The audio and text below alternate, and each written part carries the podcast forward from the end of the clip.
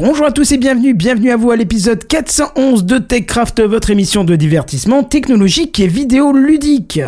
NFC, Quant, E3, Meta, le monstre, Loch Ness et 120 km, c'est ce soir dans TechCraft. City présente. TechCraft.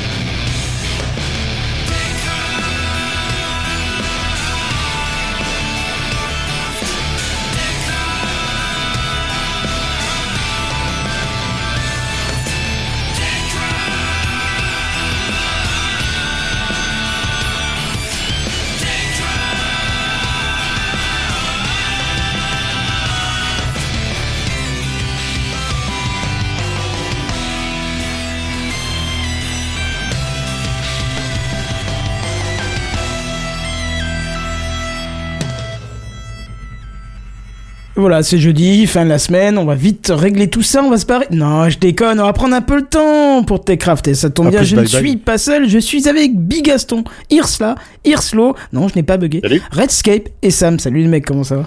Soir. Bonsoir. Salut, Kenton. Bonsoir. Et toi, Kenton, comment vas-tu? Bah écoute, euh, ouais, c'est technique de dire Irsla et Irslo juste d'un coup, comme ça t'as Ouais. peur de... Ah, tu sais, quand t'as la pression du Ouais. début de l'épisode et tout, mais... Mais non, ça va. T'as la va. pression? T'as récupéré ta voix? Oui, je sais pas pourquoi, juste en lançant l'épisode, t'as un chat qui est venu se glisser dedans. Bon bah écoute. Ah euh, oui. C'est comme ça. hein, c'est. Ah, tu veux dire par rapport à la semaine dernière? Oui. Ah oui, oui, Oui. bah oui, au bout d'un moment, tu vois, la voix d'homme elle part et Mais pourquoi? il y a votre fillette qui revient. J'ai- Oui, c'est ça, pourquoi? J'aurais bien voulu la garder perso, mais bon. Écoute, euh, c'est ça, si t'es un rhume, un truc machin, viens me faire un bisou et peut-être qu'elle reviendra, hein, je sais pas. Drôle de suggestion, mais bon, pourquoi pas. Bah écoute, ouais, euh, Il fait bizarre, Kenton, il fait peur. mais non. Un peu, ouais. Donc comme vous avez vu, il y a Hirschla qui est revenu. Bonsoir. Ouais, bonsoir, Irsa. Hey Bonsoir. Salut tout le monde. Ça va, t'es motivé? Tu vas nous parler un petit peu de ton programme, enfin de, de la suite des événements, puisque vous avez dit qu'on qu'on ferait le suivi. Bah carrément, je suis super content d'être réinvité, c'est cool. Et ouais, je vais vous montrer, enfin, vous parler de certains trucs, et puis pour ceux qui regardent, peut-être vous montrer certains trucs. Oh, Qui sait Et peut-être qu'on va, euh, on, va peut-être faire un Tipeee pour qu'ils te payent un micro, les gens, parce que non, pardon. Pardon. C'est Euh, ouais, c'est le petit euh. tacle. Parce que je crois, je crois que de mémoire, en, en, en 11 ans de Techcraft, c'est la moins bonne qualité de son. Mais vous nous excuserez parce qu'il reste quand même audible, hein. Donc ça va. On est d'accord. Non, oui, c'est mais un il- son il- pour les conférences. Tu sais nous ça, inviter en, podcast. en, en tout cas. hein. Comment? Tu sais nous inviter en Ah Non, mais tu vois, eh, Ouais. ça va, il est un peu habitué maintenant. il- toutes les semaines, il merde, commente mais, euh, et tout. Mais non, Ouais, mais c'est pas pour le son que je suis là. Euh, c'est- ça. c'est vrai, c'est vrai. C'est bon. pour le contenu, c'est pour le Voilà. fond, pas sur la forme. Ouais. Euh. D'ailleurs, Big Gaston, je crois que t'as des choses à nous dire, toi, en intro, non? Et oui Oh, bah Il y a peut-être un générique passé, non Oui, bah, deux secondes. Non, je parlais, je pensais pas à lui. Ah, C'est pas grave. d'accord, qu'est-ce que j'ai loupé Non, non, rien, rien, rien. D'accord. Bon, bah, c'est l'introduction. C'est l'introduction. Bon, on va essayer de faire vite aujourd'hui. Oh, tu parles, c'est encore un truc qui va durer des heures, ça. Et attends, attends, attends, attends, parce que t'étais pas là la semaine dernière. Big Gaston. Oh, j'ai un jingle Eh oui, c'est J'ai un jingle pour l'avant-dernière de la saison Ah non, non, non, c'est et tu l'avais déjà la semaine dernière. Non, mais c'est l'occasion de revenir. Hein. C'est C'est ça. moi qui étais pas là et la semaine d'avant, Non, j'étais mais je pas suis témoin. Je suis témoin. Les nouveaux jingles étaient là la semaine dernière. Oui, Ouais. vous étiez là la semaine dernière. D'accord, d'accord. Mais en parlant de la semaine dernière, je n'étais pas là parce que j'étais en train de soutenir et de préparer ma soutenance euh, parce que euh, je, je t'as vu, je fais des transitions avec les tacles qu'on me fait, c'est ouah, c'est beau. Bref, c'est l'introduction. On essaie de le faire vite aujourd'hui. Euh, non, j'ai sorti mon, mon premier gros jeu.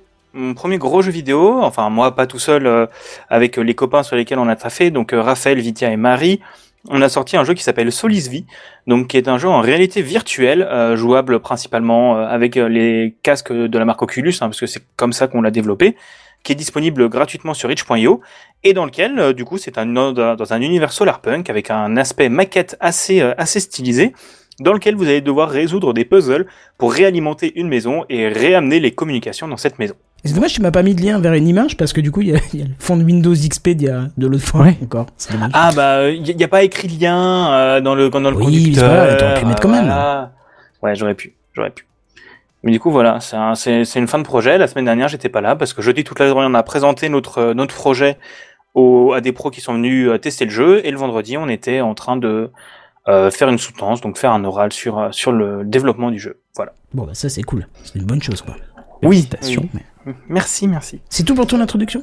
Et oui, c'est tout. Voilà, Ah bah juste pour faire mon autopromo. Euh, bigaston.itch.io euh, solis- euh, slash solisvi.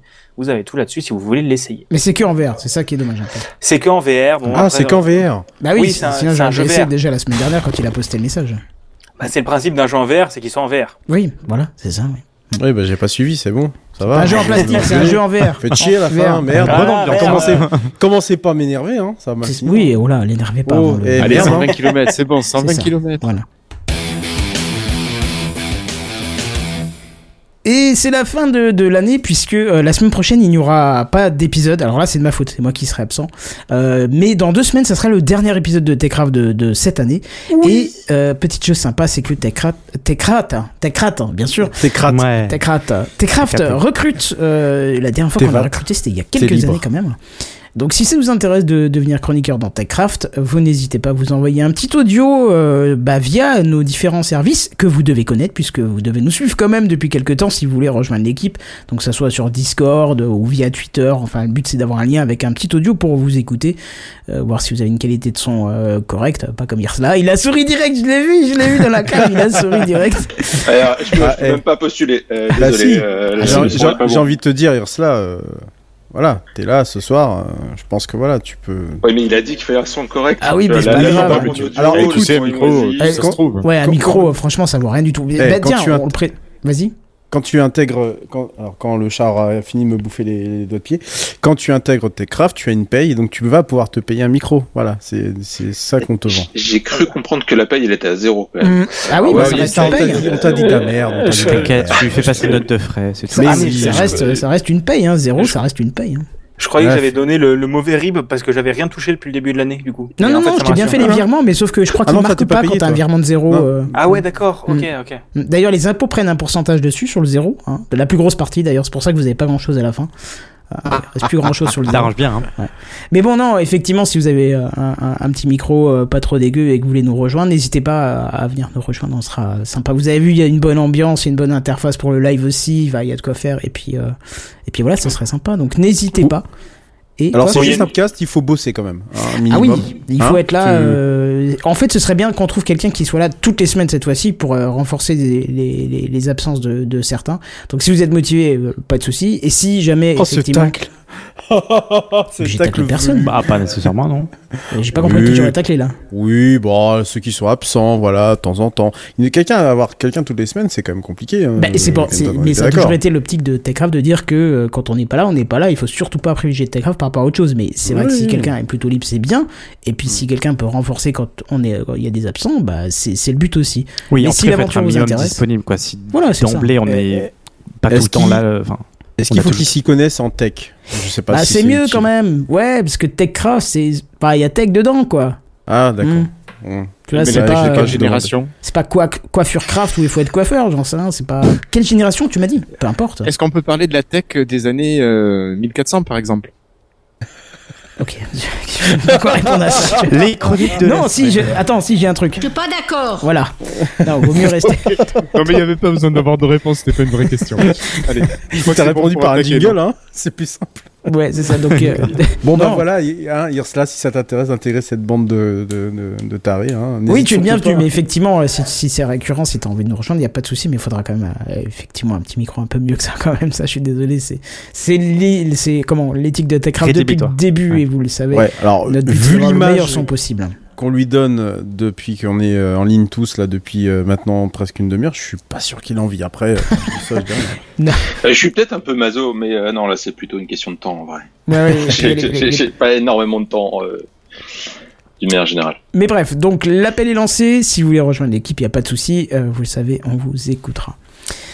Et ben voilà pour cette introduction. Euh, bah, Sam, je crois que tu as des choses à nous dire pour de la high-tech. toi, Vamos. Ouais. hein Ouais Bon, ok. Bah, c'est parti pour les news high-tech.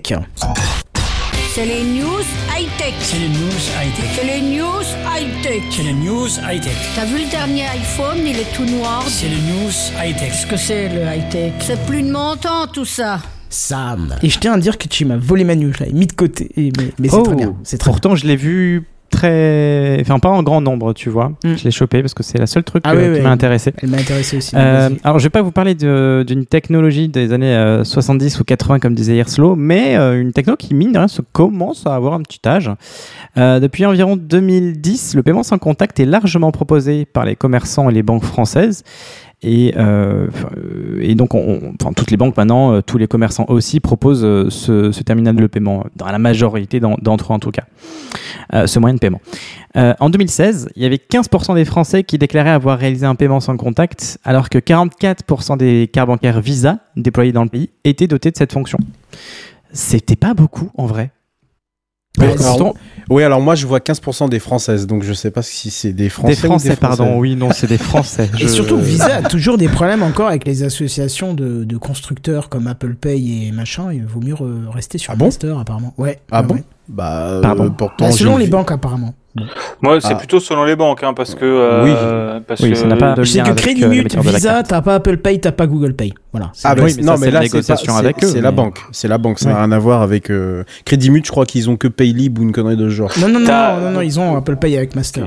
Ils ont Apple Pay avec Mastercard, mais ils ont pas Google Pay avec Mastercard, et ça me. Ah bon Oh putain, tu fais bien de me le dire, j'ai dit à ma soeur de changer de, de Visa pour Master pour avoir le truc.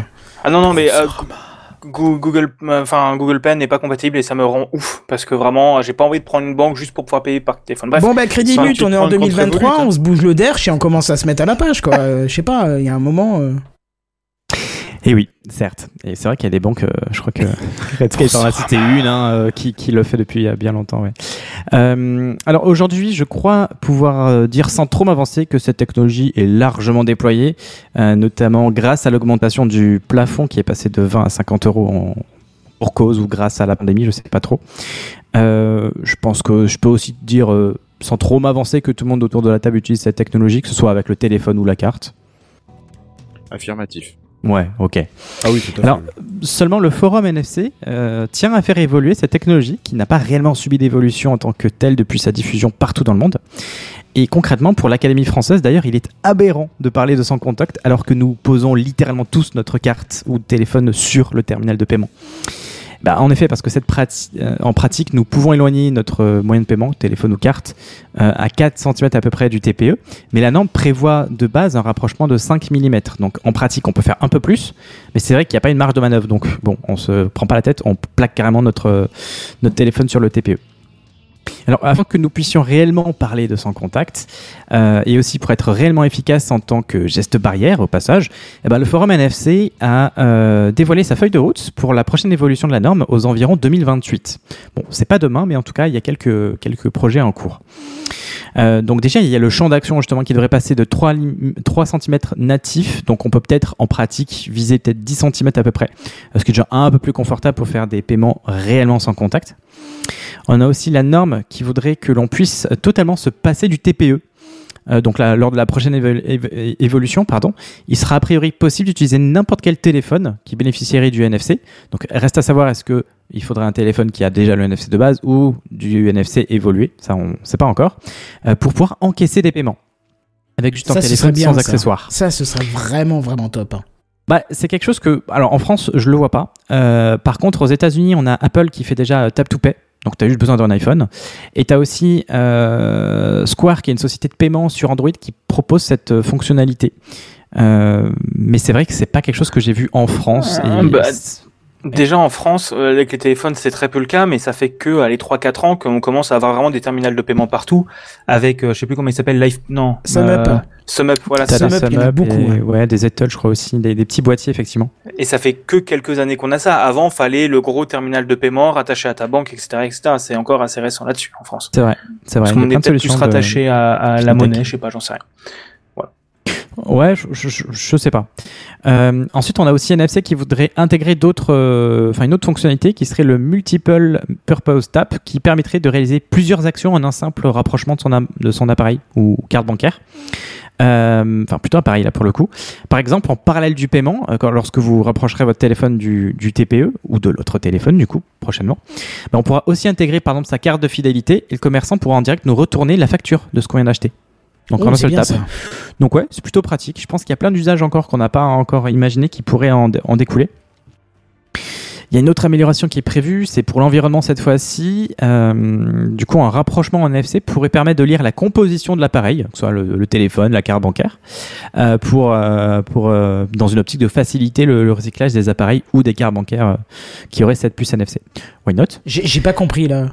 En fait, euh, tu- je sais pas moi, une usine de tri par exemple qui a des téléphones, bah, elle pourrait scanner ton téléphone en, via sa puce NFC.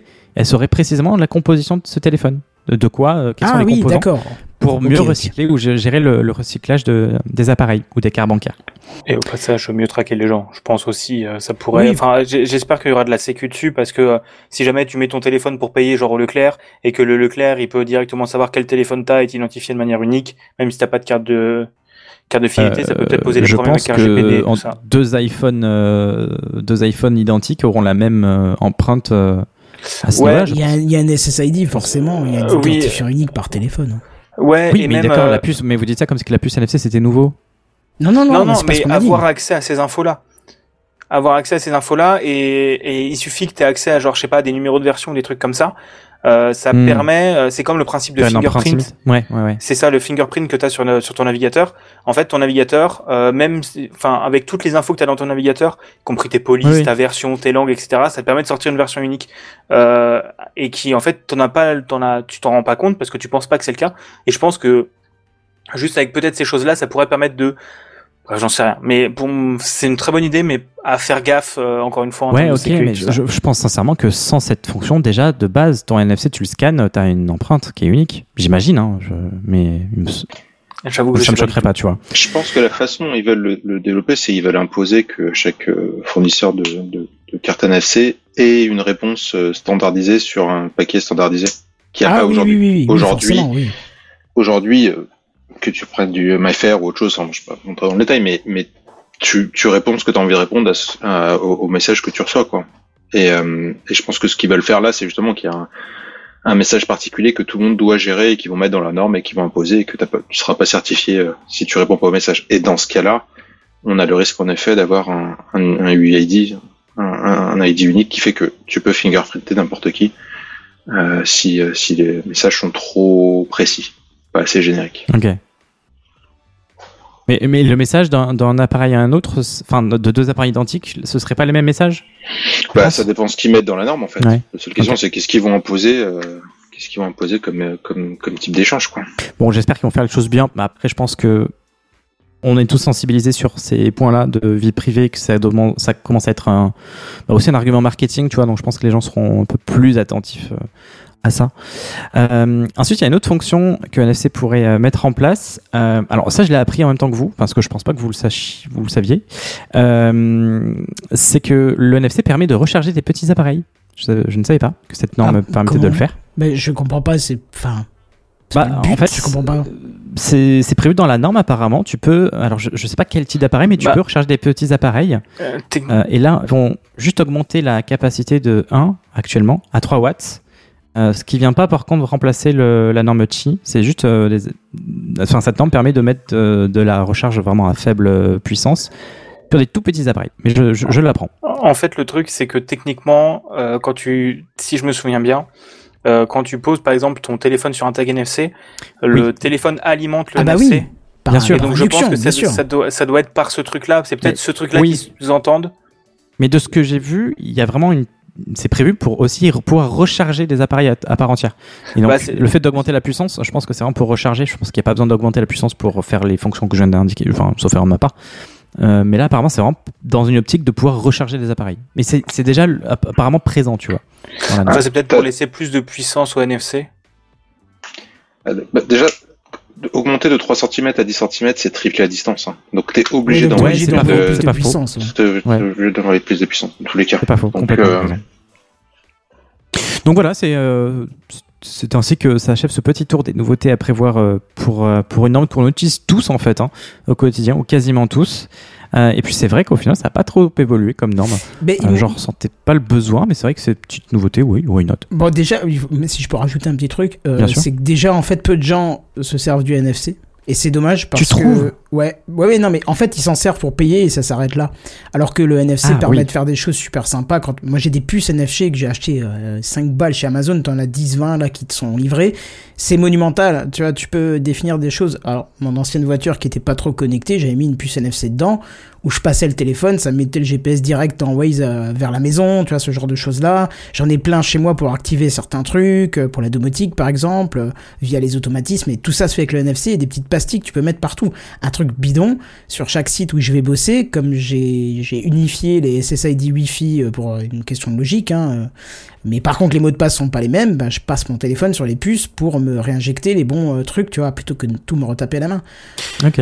Bah, le NFC est surtout vu dans les applications euh, plus, beaucoup plus professionnelles. Euh, c'est pas tellement un truc grand public au final, à part, euh, à part, pour, le, à part pour le paiement. hein. Pour le professionnel, euh, Non, j'ai un argument où il y a des NFC et tout le monde utilise. Vas-y. Les amiibo. Bah, j'utilise Ouais, pas. ouais. Enfin, tout le monde utilise, oui, peut-être pas. oui, mais oui. enfin, quand, quand- enfin, c'est un, une, une utilisation grand public, ouais. Quoique oui, parce que j'avais j'avais mis des simulations de euh, de, de j'allais dire de Haribo, de Amiibo sur des puces NFC pour euh, pour euh, pour tester et ça marche drôlement bien d'ailleurs. hein. Ah bah oui, oui, comme ça tu payes pas les amiibo, hein, clairement. C'est ça. Ouais, tu plaques ta puce euh, sur la Switch, elle voit que dalle, elle prend le truc comme si. Par contre, ça crame la puce après. Elle est bloquée sur le truc. Mince. Oui, parce que le, tu as deux, enfin, tu as deux types de façons d'écrire sur une puce NFC. Soit tu l'écris de manière temporaire, soit tu, en fait, grilles une résistance dessus et tu peux plus réécrire dessus. Et quand tu mettais ce truc d'amiibo, t'étais obligé de faire griller la résistance. Ah, Il y a un autre truc où je verrais très bien l'utilisation des NFC, c'est les cartes de fidélité, comme tu l'as, comme tu l'as mentionné. Mais tu vois, parce que généralement, là, tu les mets dans le wallet et après, Ouais, tu scannes ton téléphone.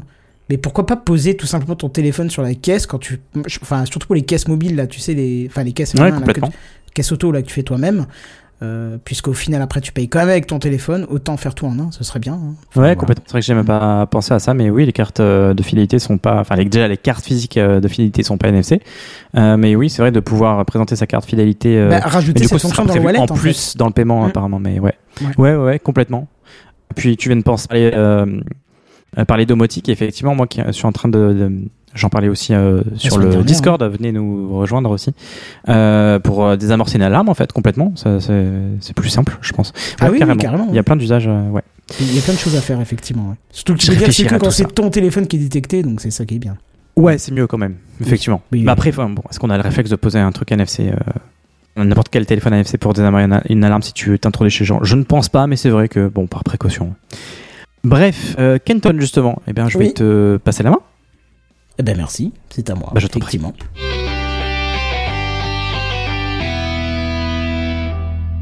Kenton. Et j'ai même oublié de changer l'image, tu vois, pour, pour te dire que, que, que je suis vachement à la bourre ce soir. Euh, je sais pas si vous vous souvenez de Symphonium. Euh, on en a parlé il y a quelques semaines. Ça vous rappelle plus rien? Pas du tout. Redscape, C'est pas pas, toi le logo que tu nous montres. Non, c'est pas le logo que je te montre parce qu'en fait, c'est. Non, le- j'en ai, j'en ai entendu parler. euh, Enfin, euh, j'en ai entendu parler. Enfin, j'ai vu une news euh, passer là-dessus ce matin, mais c'est tout. Ouais, en fait, c'est le groupe qui rassemble OVH et la Caisse des dépôts et des consignations.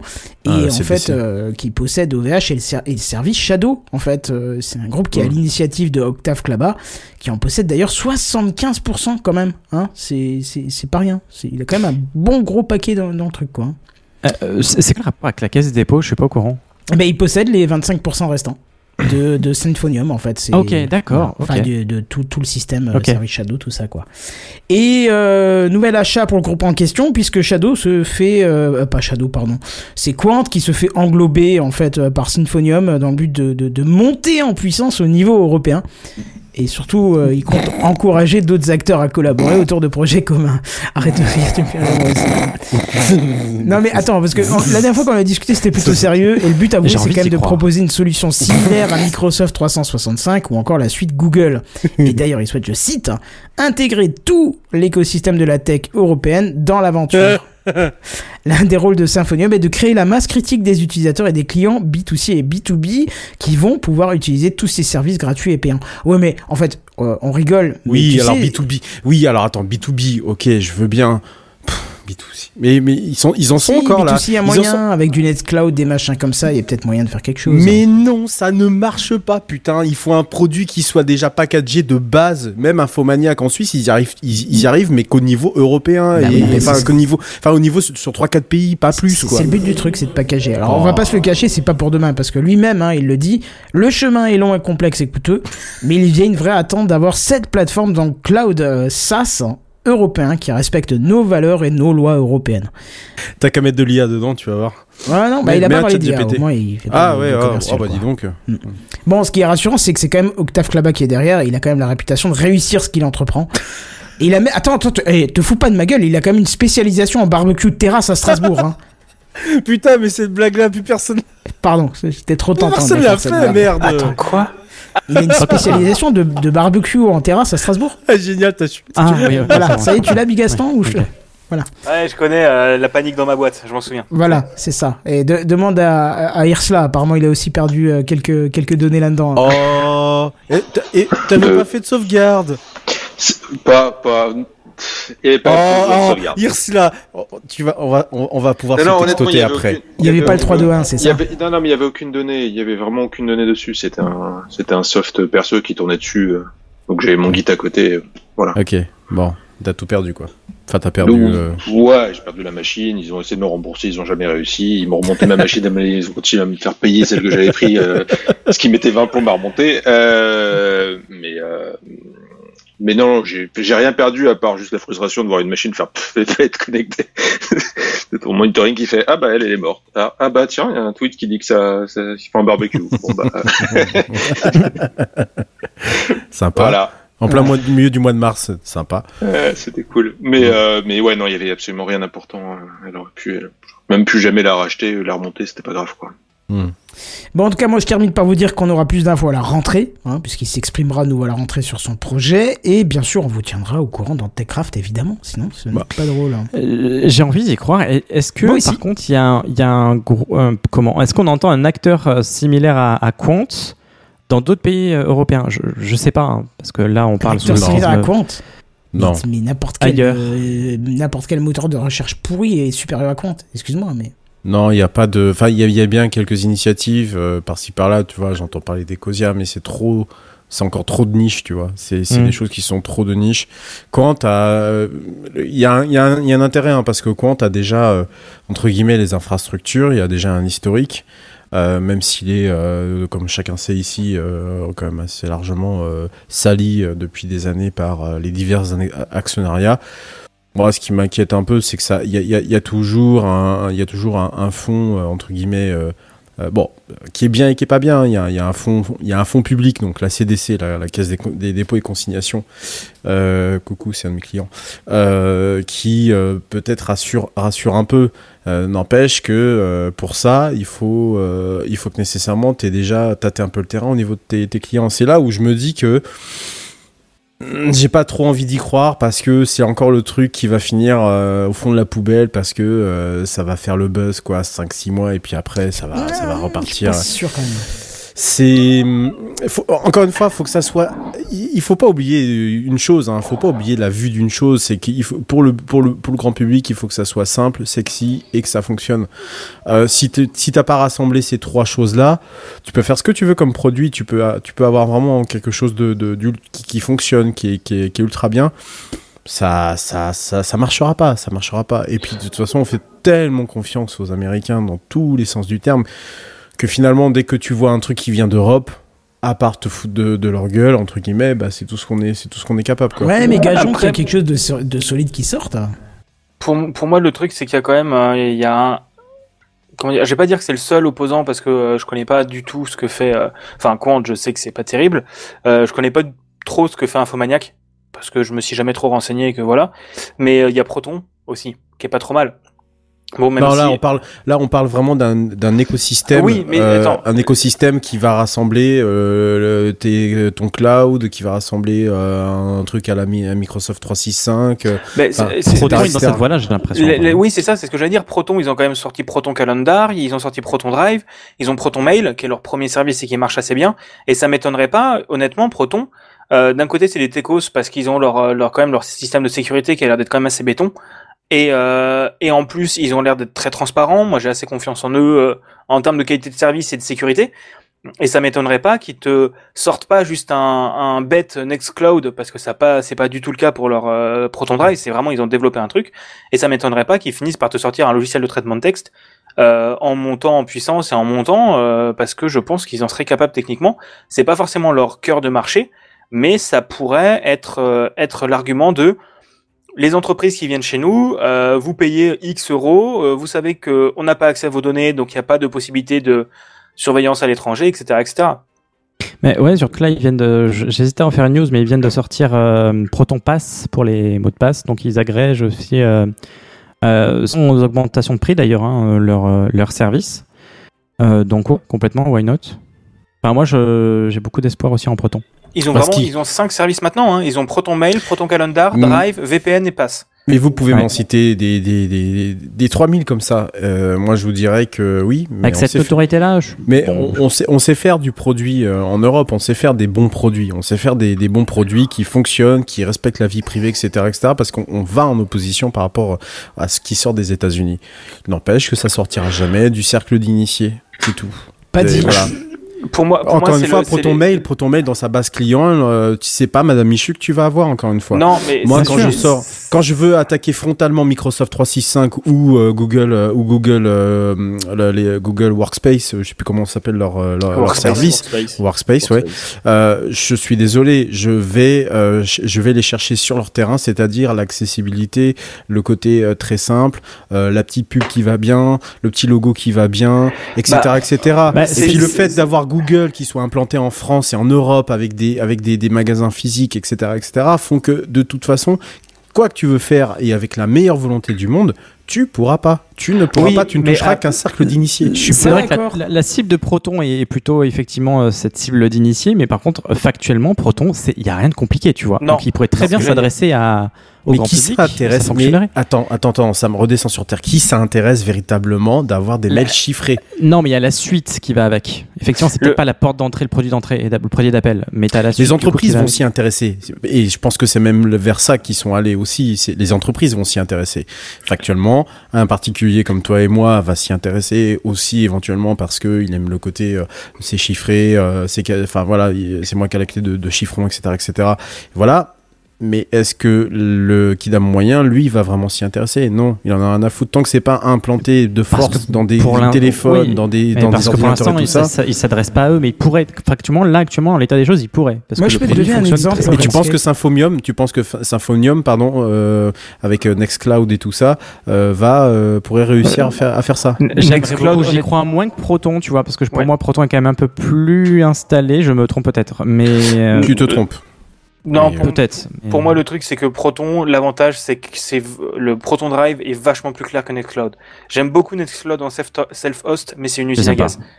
Puis Proton est open source aussi, hein. donc euh, si Pas euh, Pas tout. peut-être pas tout, mais en tout cas, Non. si euh, il y a moyen de faire un quelques truc soucis, avec. euh, quelques Ah soucis ouais de transparence. Oui, oui, oui. Oui, Dis- disons qu'ils gardent le, le, le protocole de chiffrement notamment un tout petit peu. Airslap peut-être pourra me Moi, je corriger. voudrais juste te donner un exemple, euh, Redscape, de, de que les choses peuvent changer, même sur les indétrônables. J'ai quelqu'un qui m'a dit cette semaine, euh, je suis passé sur Bing, je n'utilise plus Google. Et moi, sur le coup, je me dis, ah bon, comment ça, pourquoi? Il dit, bah, Non, parce qu'il y a. ChatGPT qui est intégré.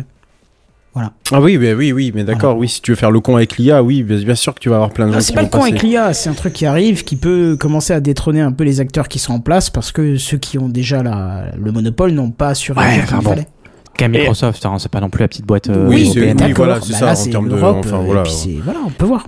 On verra. Bah, Mais- moi, moi- moi, je suis d'accord pour aller soutenir ce genre de, de, de, de, de- de choses. Hein. Je demande qu'à voir. Euh, Nextcloud, ça fait tellement longtemps que je le porte euh, et que je vois euh, qu'au départ, euh, t'es pris pour un, t'es, t'es, t'es pris pour le, le foufou du, du ah tiens, tu joues encore avec tes services et tout ça et que tu t'aperçois 7 ou 8 ans plus tard que tout le monde, enfin tout le monde, en tout cas qu'il y a pas mal de gens qui l'utilisent ou qui, dis- qui se disent ah tiens, si je passais sur un, sur quelque chose où je peux l'héberger chez moi ou je me prends un petit VPS ou des trucs comme ça, alors que euh, il y a 7 ou 8 ans de ça, c'était pas le cas.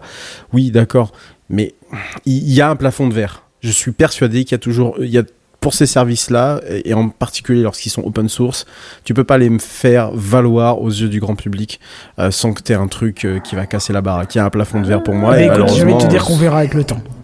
Ça vous va Non, mais, mais, mais peut-être qu'on a plus de chance avec Octave euh, là-dessus que euh, Claude Watt euh, et ainsi de suite. Ou voilà. J'ai évité d'en par- d'en parler. Ah, Non, non, ah, mais- ça m'a voilà. chatouillé, putain, le gaillard, je te jure, il était pas loin.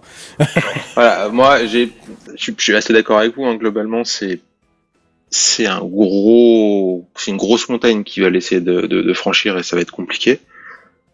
Mais on a plus de chance avec ces mecs-là que qu'avec euh, ceux qui ont porté les précédents projets de. C'est ce que je vous disais dans ma news, c'est ce qui est rassurant, c'est que c'est Octave là-bas qui a la réputation quand même de, ré- de réussir ce qu'il entreprend. Donc, euh, Bah, globalement, oui, avec OVH, euh, et qui n'a jamais trop demandé quoi que ce soit, euh, que ce soit à l'Europe ou euh, en France, même si je pense qu'il a bénéficié de quelques subventions.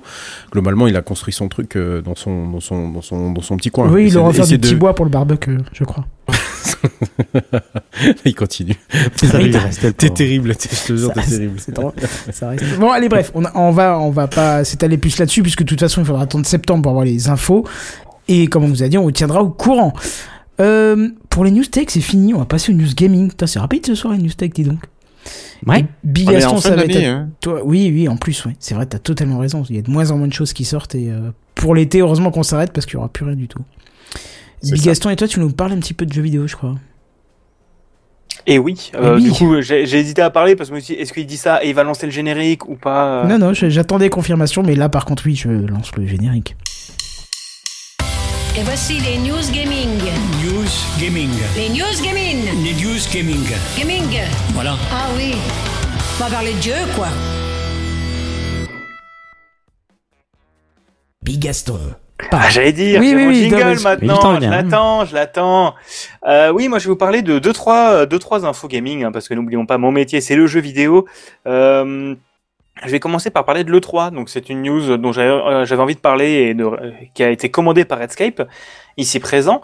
Euh, donc je vais vous parler un peu de l'E3, donc euh, l'E3 et du Summer Game Fest. Pour ceux qui ne connaissent pas l'E3, c'était l'énorme conférence, c'était la grande messe du jeu vidéo comme les journalistes aimaient l'appeler, qui avait lieu tous les, tous les ans en juin à Los Angeles, ça durait une semaine.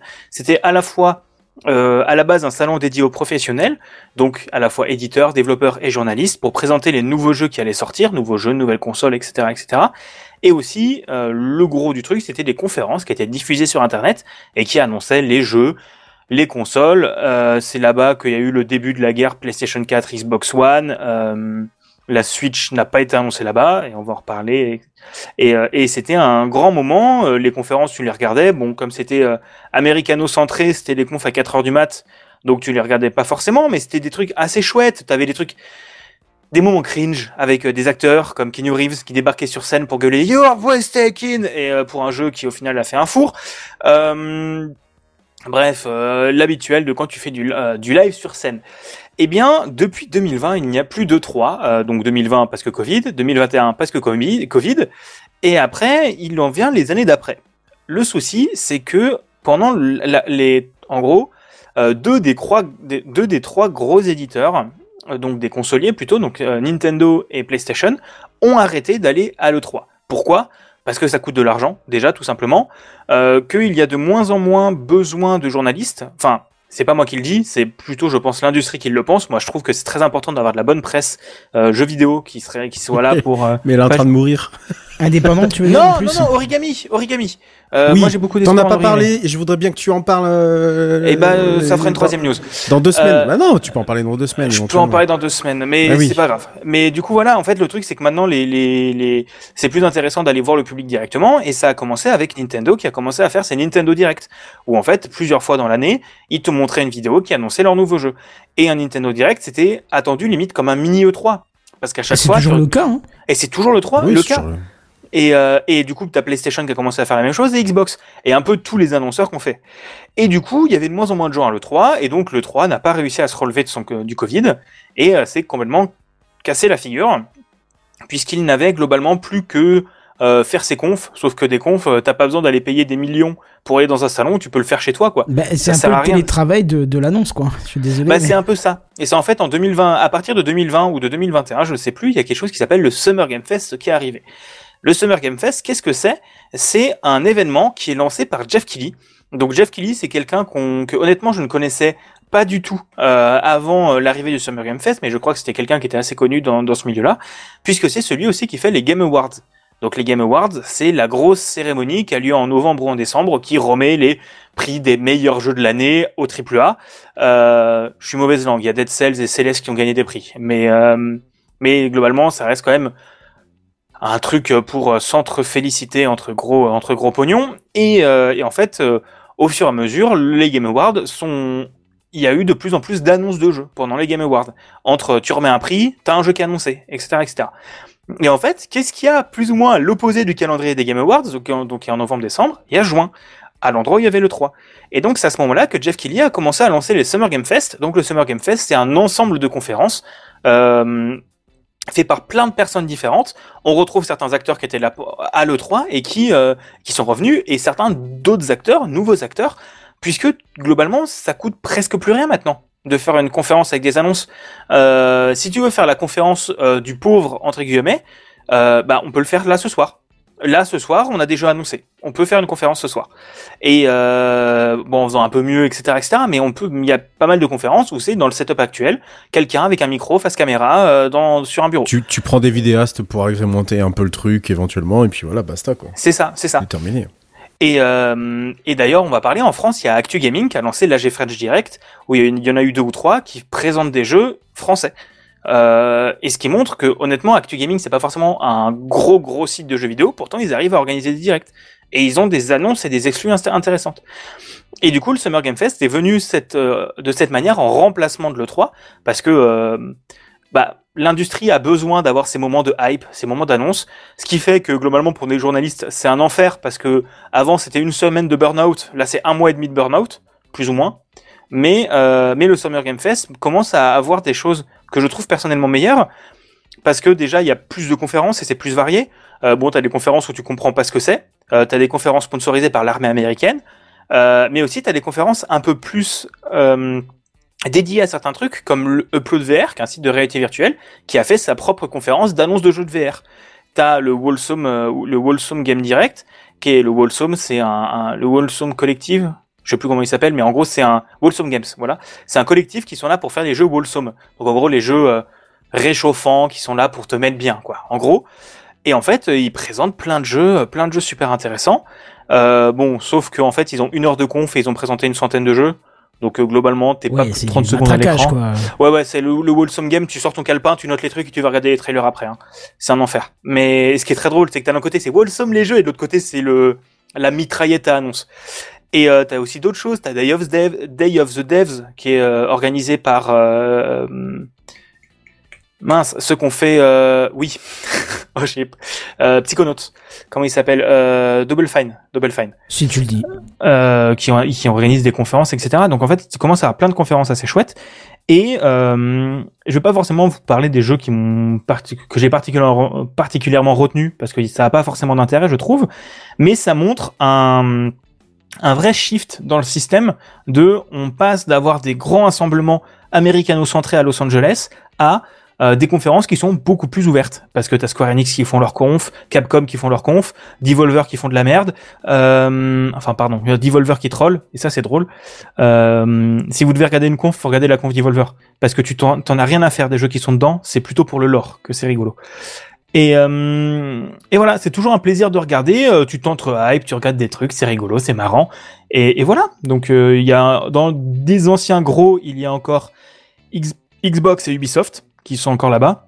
Xbox, c'est limite ceux qui ont mis le plus de budget avec une belle scène dédiée et une conférence qui pour moi est la meilleure parce qu'ils ont balancé plein de jeux et pour 80% il y avait l'info jouez-y dès le jour 1 sur le Game Pass. Et honnêtement, ça c'est une de leurs plus grandes forces à Xbox. C'est, on en parlait, euh, City Skyline, jour 1 sur Xbox. Euh, Ça, c'est classe. euh, Flight Simulator 2024, jour 1 sur Xbox. Euh, sur euh, jour 1 sur le Game Pass.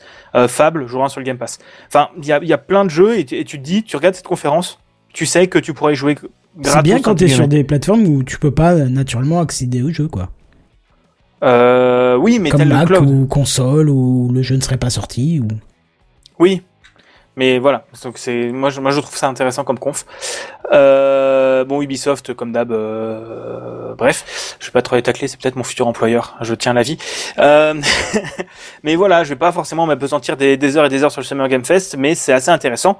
Et ce que je voulais dire, c'est qu'une partie des conférences était en partenariat avec Steam et une partie des confs avaient leur page Steam dédiée où tu pouvais aller ensuite et télécharger les démos des jeux. Et ça, c'est quelque chose qui est quand même relativement récent avec le Covid, entre autres, et le télétravail forcé, où les développeurs se sont remis à faire des démos pour le grand public. Et euh, il y a eu le Steam Next Fest qui a eu lieu cette semaine ou la semaine dernière, où tu avais plein de jeux où tu pouvais tester le jeu avant, que, avant sa sortie. Et, euh, et je trouve ça très très chouette de remettre le joueur au centre des démos. Voilà. C'est tout pour moi. Est-ce que je peux avoir un jingle pour la suite? Mais bien évidemment, tu peux avoir. Et je vais continuer de parler de jeux vidéo en vous parlant un petit coup de méta aussi, quitte à faire. Donc Meta, la boîte, euh, enfin la maison mère de Facebook, euh, qui détient entre autres euh, Oculus. hein, c'est à peu près le pourquoi du comment j'ai de l'intérêt pour cette boîte. Euh, eh bien, il lance un nouveau système d'abonnement qui est disponible en France.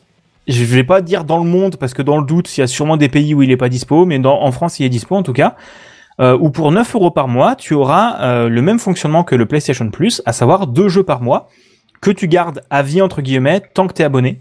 Donc en gros, tu euh, tu t'abonnes, tu peux jouer à des jeux et plus tu restes abonné, plus tu as des jeux qui s'accumulent. Le moment où tu t'arrêtes de t'abonner, tu n'as plus accès aux jeux. Quand tu reprends ton abonnement, tu as réaccès à tous tes jeux. Euh, je trouve que le prix est globalement assez ok.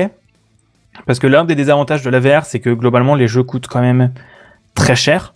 Euh, parce que matériel spécifique, parce que développement spécifique, parce que peu de jeux, donc peu d'offres, donc beaucoup de demandes, donc tu peux augmenter les prix, c'est aussi logique. Et, euh, du coup, les premiers jeux qui ont été annoncés, il y a Pistol Whip, qui est un jeu de rythme et de shoot, où en gros tu avances et tu dois tirer sur les trucs. Euh, Pixel Ripped, Pixel Ripped 1995, qui est un genre de jeu hommage au rétro. J'ai regardé le trailer, j'ai pas compris. Mais en gros, t'as tu t'es dans une chambre, t'as des jeux d'arcade, ensuite ça te prend vie, ensuite bah, c'est bizarre, j'ai pas tout compris.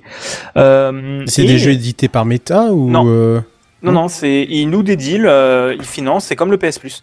Le- Sur le PS Plus, c'est pas des jeux édités par PlayStation. ou, C'est Ga- ou le Game ou le Game Pass finalement, c'est le même principe. Euh, ouais, le, Le Game Pass. Live Gold à l'époque. Oui, plus le Live Gold, c'est ça. Plus le Xbox Live Gold. Le Game Pass, t'as quand même principalement les jeux Xbox, c'est quand même principalement pour ça que tu prends le Game Pass, et le reste, c'est euh, c'est le topping au-dessus, euh, mais tu prends euh, quand même principalement pour, euh, pour les jeux Xbox. Mais là, vraiment, c'est des jeux pas du tout faits par Meta. Euh, parce que c'est des jeux qui sont dispo autre part, genre Pistol Whip et Pixel Ripped euh, 1995 sont dispo sur Steam, euh, et les jeux d'après sont aussi dispo sur Steam. Genre tous mais, les mais- jeux mais là, pourquoi alors? Mais pourquoi? Quel intérêt? Bah, Quel de- intérêt de lancer un abonnement euh, de, donner plus de, jeux, plus de jeux aux gens, de permettre que ce soit moins cher de se lancer dans la VR, donc ils achètent des casques, donc ils rachètent des jeux et des casques Ah oui, tu, gratuits. par- tu parles de jeux là qui sont, c'est des jeux, c'est des jeux VR, on est bien d'accord. Oui, c'est ça, c'est ça. D'accord, ouais, ouais, ok. Pardon, pardon si j'ai pas été clair. Ouais, j'avais pas compris au départ, mais oui, d'accord, ok, je, je comprends mieux. Non, c'est voilà, donc c'est un abonnement qui te donne accès à deux jeux par mois. D'accord. Et du coup, j'ai parlé des jeux de ce mois-ci. Le mois prochain, au mois d'août, ce sera Walkabout, Minigolf et Mother Gunship Forge. Donc Walkabout, Minigolf, qui est pour moi... jamais entendu parler, quoi. Euh, bah, euh, je crois que vous en avez déjà parlé de Walkabout Minigolf. Ah C'est pour moi l'un des meilleurs jeux en VR auxquels j'ai pu jouer. C'est un jeu de mini-golf. Sauf qu'il a un système de pricing qui est ultra honnête. Le jeu doit coûter une quinzaine d'euros hors abonnement. Et t'as un mini-golf qui est très bien fait, dans des ambiances très, très polish, auxquelles tu peux jouer avec des copains. Et, euh, et euh, Mother Gunship, c'est un roguelike shooter où tu construis ton arme. Qui est un portage VR, une suite VR d'un jeu qui s'appelle Mother Gunship, qui est déjà dispo en, FPS classique sur Steam. Donc globalement, si vous avez un casque VR, ça pourrait peut-être vous intéresser. Moi, je sais que c'est des les jeux qu'il y a pour l'instant ne m'intéressent pas forcément, mais euh, pour 9 euros par mois ou 70 euros par an, ça vous fera 24 jeux par an euh, que vous n'aurez pas à, acheter. Et honnêtement, les jeux ne sont pas des jeux au rabais qu'il y a pour l'instant, et on peut s'attendre à des euh, Job Simulator ou d'autres jeux comme ça signés en exclusivité avec Oculus qui arriverait prochainement dedans. Voilà.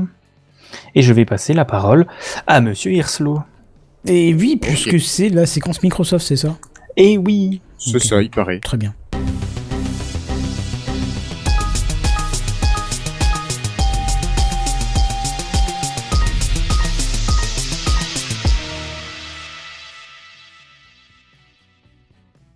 Hirslo. Oui, je me rends compte que j'ai fait une erreur dans les images d'affichage. On va changer ça tout de suite. Vous aurez Ouais, pas l'image alors. tout de suite, mais vas-y, je t'en prie. hein. Ouais, mais je commence. De toute façon, j'ai une petite news à rajouter par rapport à ce que tu disais, Big Gaston. Euh, je sais pas si tu as vu passer l'information, mais le Xbox Game Pass Ultimate va augmenter de tarif. Il va passer de 12,99 à 14,99. Alors, euh, c'est à partir d'août, je crois. hein. Oui, c'est ça, ça commence en août. C'est ça. J'en ai pas parlé. C'est vrai. J'ai oublié, j'ai oublié la news en effet. Mais oui, je, oui, c'est vrai. Ouais, je crois que j'ai, c'est la conférence Microsoft là qui a annoncé ça. Est-ce que vous savez Euh, s'ils vont mettre plus de jeux dans, le- dans le système cloud euh, stream Bah, je sais pas comment Oui, ça mais il y en a de plus en plus. hein. Ah, c'est cool. tu peux y aller, euh, tu peux aller faire un tour euh, sur Xbox Cloud, euh, enfin sur Xcloud et euh, il y a de quoi faire. Mais bon, moi c'était pas tout à fait de jeux vidéo dans le cloud dont je voulais vous parler, mais c'était de Windows sur le cloud. Et oui, on a appris grâce à la divulgation de documents lors du procès de Microsoft qui l'oppose à la FTC, dans le cadre du rachat d'Activision, hein, que Microsoft avait des volontés de faire changer les choses en ce qui concerne euh, l'OS de sa marque. En effet, il semble qu'une version de Windows 11 ou 12 peut-être pourrait être proposée aux utilisateurs non professionnels pour leur permettre de streamer leur OS sur n'importe quel appareil. Alors cela permettrait d'offrir plus de services, notamment des services liés, Redscape, tu vas être content, à l'intelligence artificielle. Pourquoi? Parce que ces services nécessitent beaucoup J'ai disparu de derrière un nuage de fumée, tu vois. Je sais, je sais, je sais, c'est pour ça que j'en profite. Un écran de fumée. Oui. Donc euh, l'IA demande beaucoup de ressources et forcément euh, votre ordinateur ne va pas être capable de traiter. De toute façon, on n'a pas les, les données à traiter. euh, voilà, pour faire tout ça. Euh, il y aurait aussi un système d'abonnement, donc ça serait un Windows 365 qui pourrait peut-être voir le jour à la manière de ce qui existe pour le Game Pass. Le document nous apprend également, mais ça c'est moins une surprise, que Microsoft voudrait développer ses propres puces basées sur ARM. Je crois que vous en avez déjà parlé il y a Oui. quelques semaines. Quelques semaines de ça. Voilà, comme Apple, pour pouvoir gérer son matériel, son OS, pour pouvoir offrir de meilleures performances et certainement une meilleure expérience utilisateur. Euh, si je reviens sur le Windows, sur le cloud, alors je sais pas vous, mais auriez-vous envie de confier 100% de votre ordinateur, de vos données à un prestat externe qui pourrait, même si c'est Microsoft, hein, faire ce qu'il veut de vos données euh, et de vos informations Voilà. Alors moi, pour ma part, Ah C'est non, parce que obligatoire. c'est Microsoft. Ouais, ouais. Mais moi, pour ma part, je souhaite pouvoir continuer à utiliser ma propre machine quand je le veux, qu'elle soit reliée ou non à Internet. Voilà. Hein. Et je préférerais plutôt avoir la possibilité de streamer, mon- de streamer mon PC vers un autre device. Et je trouverais ça beaucoup plus intéress- intéressant et beaucoup plus pratique, euh, afin que je gère moi-même mes données. Mais bon, il semblerait que ce ne soit pas cette solution qui soit envisagée par Microsoft. Ça y est, Donc voilà, je vous laisse la parole. Mais ils y arrivent, Ouais. ça y est. C'est, c'est le, c'était le truc qu'on, qu'on, qu'on, qu'on, euh, qu'on, qu'on imaginait tous, plus ou moins, euh, lorsque, euh, lorsque l'OS, lorsque Windows est devenu de plus en plus connecté à partir de Windows 7, puis Windows 8, etc., etc. Ça y est, on y arrive. On y arrive enfin. Ils vont enfin se dévoiler. Et là, bah, Alors, le truc, c'est que dans ce qu'on a pu voir, il ne parle pas de remplacer la version que tu as sur ta machine par uniquement des versions en streaming, mais ce seraient des versions qui existent. Alors, il faut quand même rappeler que certains professionnels ont des Windows euh, en streaming comme ça qui peuvent aller utiliser depuis n'importe quelle machine, qui peut être pratique quand tu es souvent en déplacement. Bon, Oui, d'accord. Tu n'as pas de. mais toujours dans un environnement professionnel et pour des buts et des besoins professionnels. On est d'accord. On est d'accord. pour le grand pour le grand public ça pose euh, ça pose tellement de, de, de questions que c'est obligé qu'ils vont se manger un shitstorm de de la de, de, de, de malade quoi parce que tiens ça, ça me rappelle étrangement ça me rappelle euh, vous savez lorsque euh, Big Gaston euh, peut-être que tu connais cette histoire là lorsque euh, EA a sorti euh, SimCity euh, après le 4 euh, l'autre SimCity SimCity 5 ou juste voilà. SimCity. Oh oui. Ouais. Vous vous vous rappelez euh, sans doute du, du comment dire du shitstorm qui s'était pris à cause du fait qu'il fallait avoir une connexion internet euh, Pour y jouer, tout le temps active Mhm. pour y jouer, notamment par rapport à un contrôle de DRM. Je crois que c'était un truc comme dans ce genre-là. Ah Bah, ça. ça, ça arrive encore euh, tous les tous les tous les mois maintenant. T'as des jeux qui nécessitent d'être en ligne, euh, Oui. alors que pff, C'est ça. Bref. Là, on parle, on, on- enfin, on parle d'un- d'un OS et, euh, et, et on est bien d'accord que tout le monde n'a pas une connexion internet euh, active euh, tout le temps. euh, Non, que tout à fait, pas je le confirme. Ça, ça pose tellement de problèmes que je vois toujours pas pourquoi on en parle, on en parle aujourd'hui, quoi. C'est, c'est, c'est, je- vois bien le truc qui est derrière. C'est forcément un contrôle euh, de la part de Microsoft pour plein de raisons. Mais non. Il y a un moment donné, euh, les gens vont finir par dire euh, mais stop en fait, on, on arrête de nous prendre pour des cons ou comment ça se passe quoi. Donc euh, Tu penses que vraiment ils vont ils vont faire ça? Tu penses que vraiment ça va être Je sais pas. Alors, c'est les documents qui parlent de ça, qui exposent cette possibilité. hmm. Euh, je pense, enfin, je pense qu'ils vont le proposer ce service. Ouais, ça me semble pas je le vois gros comme une maison qui le propose. Euh, Après, mais Non, mais en gros, c'est Shadow, me- hein, euh, c'est rien de plus qu'un. Shadow, en fait. euh. Euh, j'a- J'allais dire, Ouais. moi, ça m'étonne qu'ils le fassent pas déjà, en fait. Ouais, c'est presque ça. ouais. Parce que nativement, tu peux le faire. Tu peux le faire par toi-même. Tu peux, mais alors ça demande euh, que tu mettes des choses en place comme un VPN, et puis après, ils ont déjà les outils. Oui, euh. puis comme ça, ils Peut-être pas pour oui, jouer, mais hein, ils perdent une d'accord, part de marché, mais- tu vois. Ouais. Pas un manque à gagner, en tout cas. Ouais, enfin bon, voilà, c'est un truc. euh, je vois qu'on est quand même plutôt dubitatif par rapport à cette info.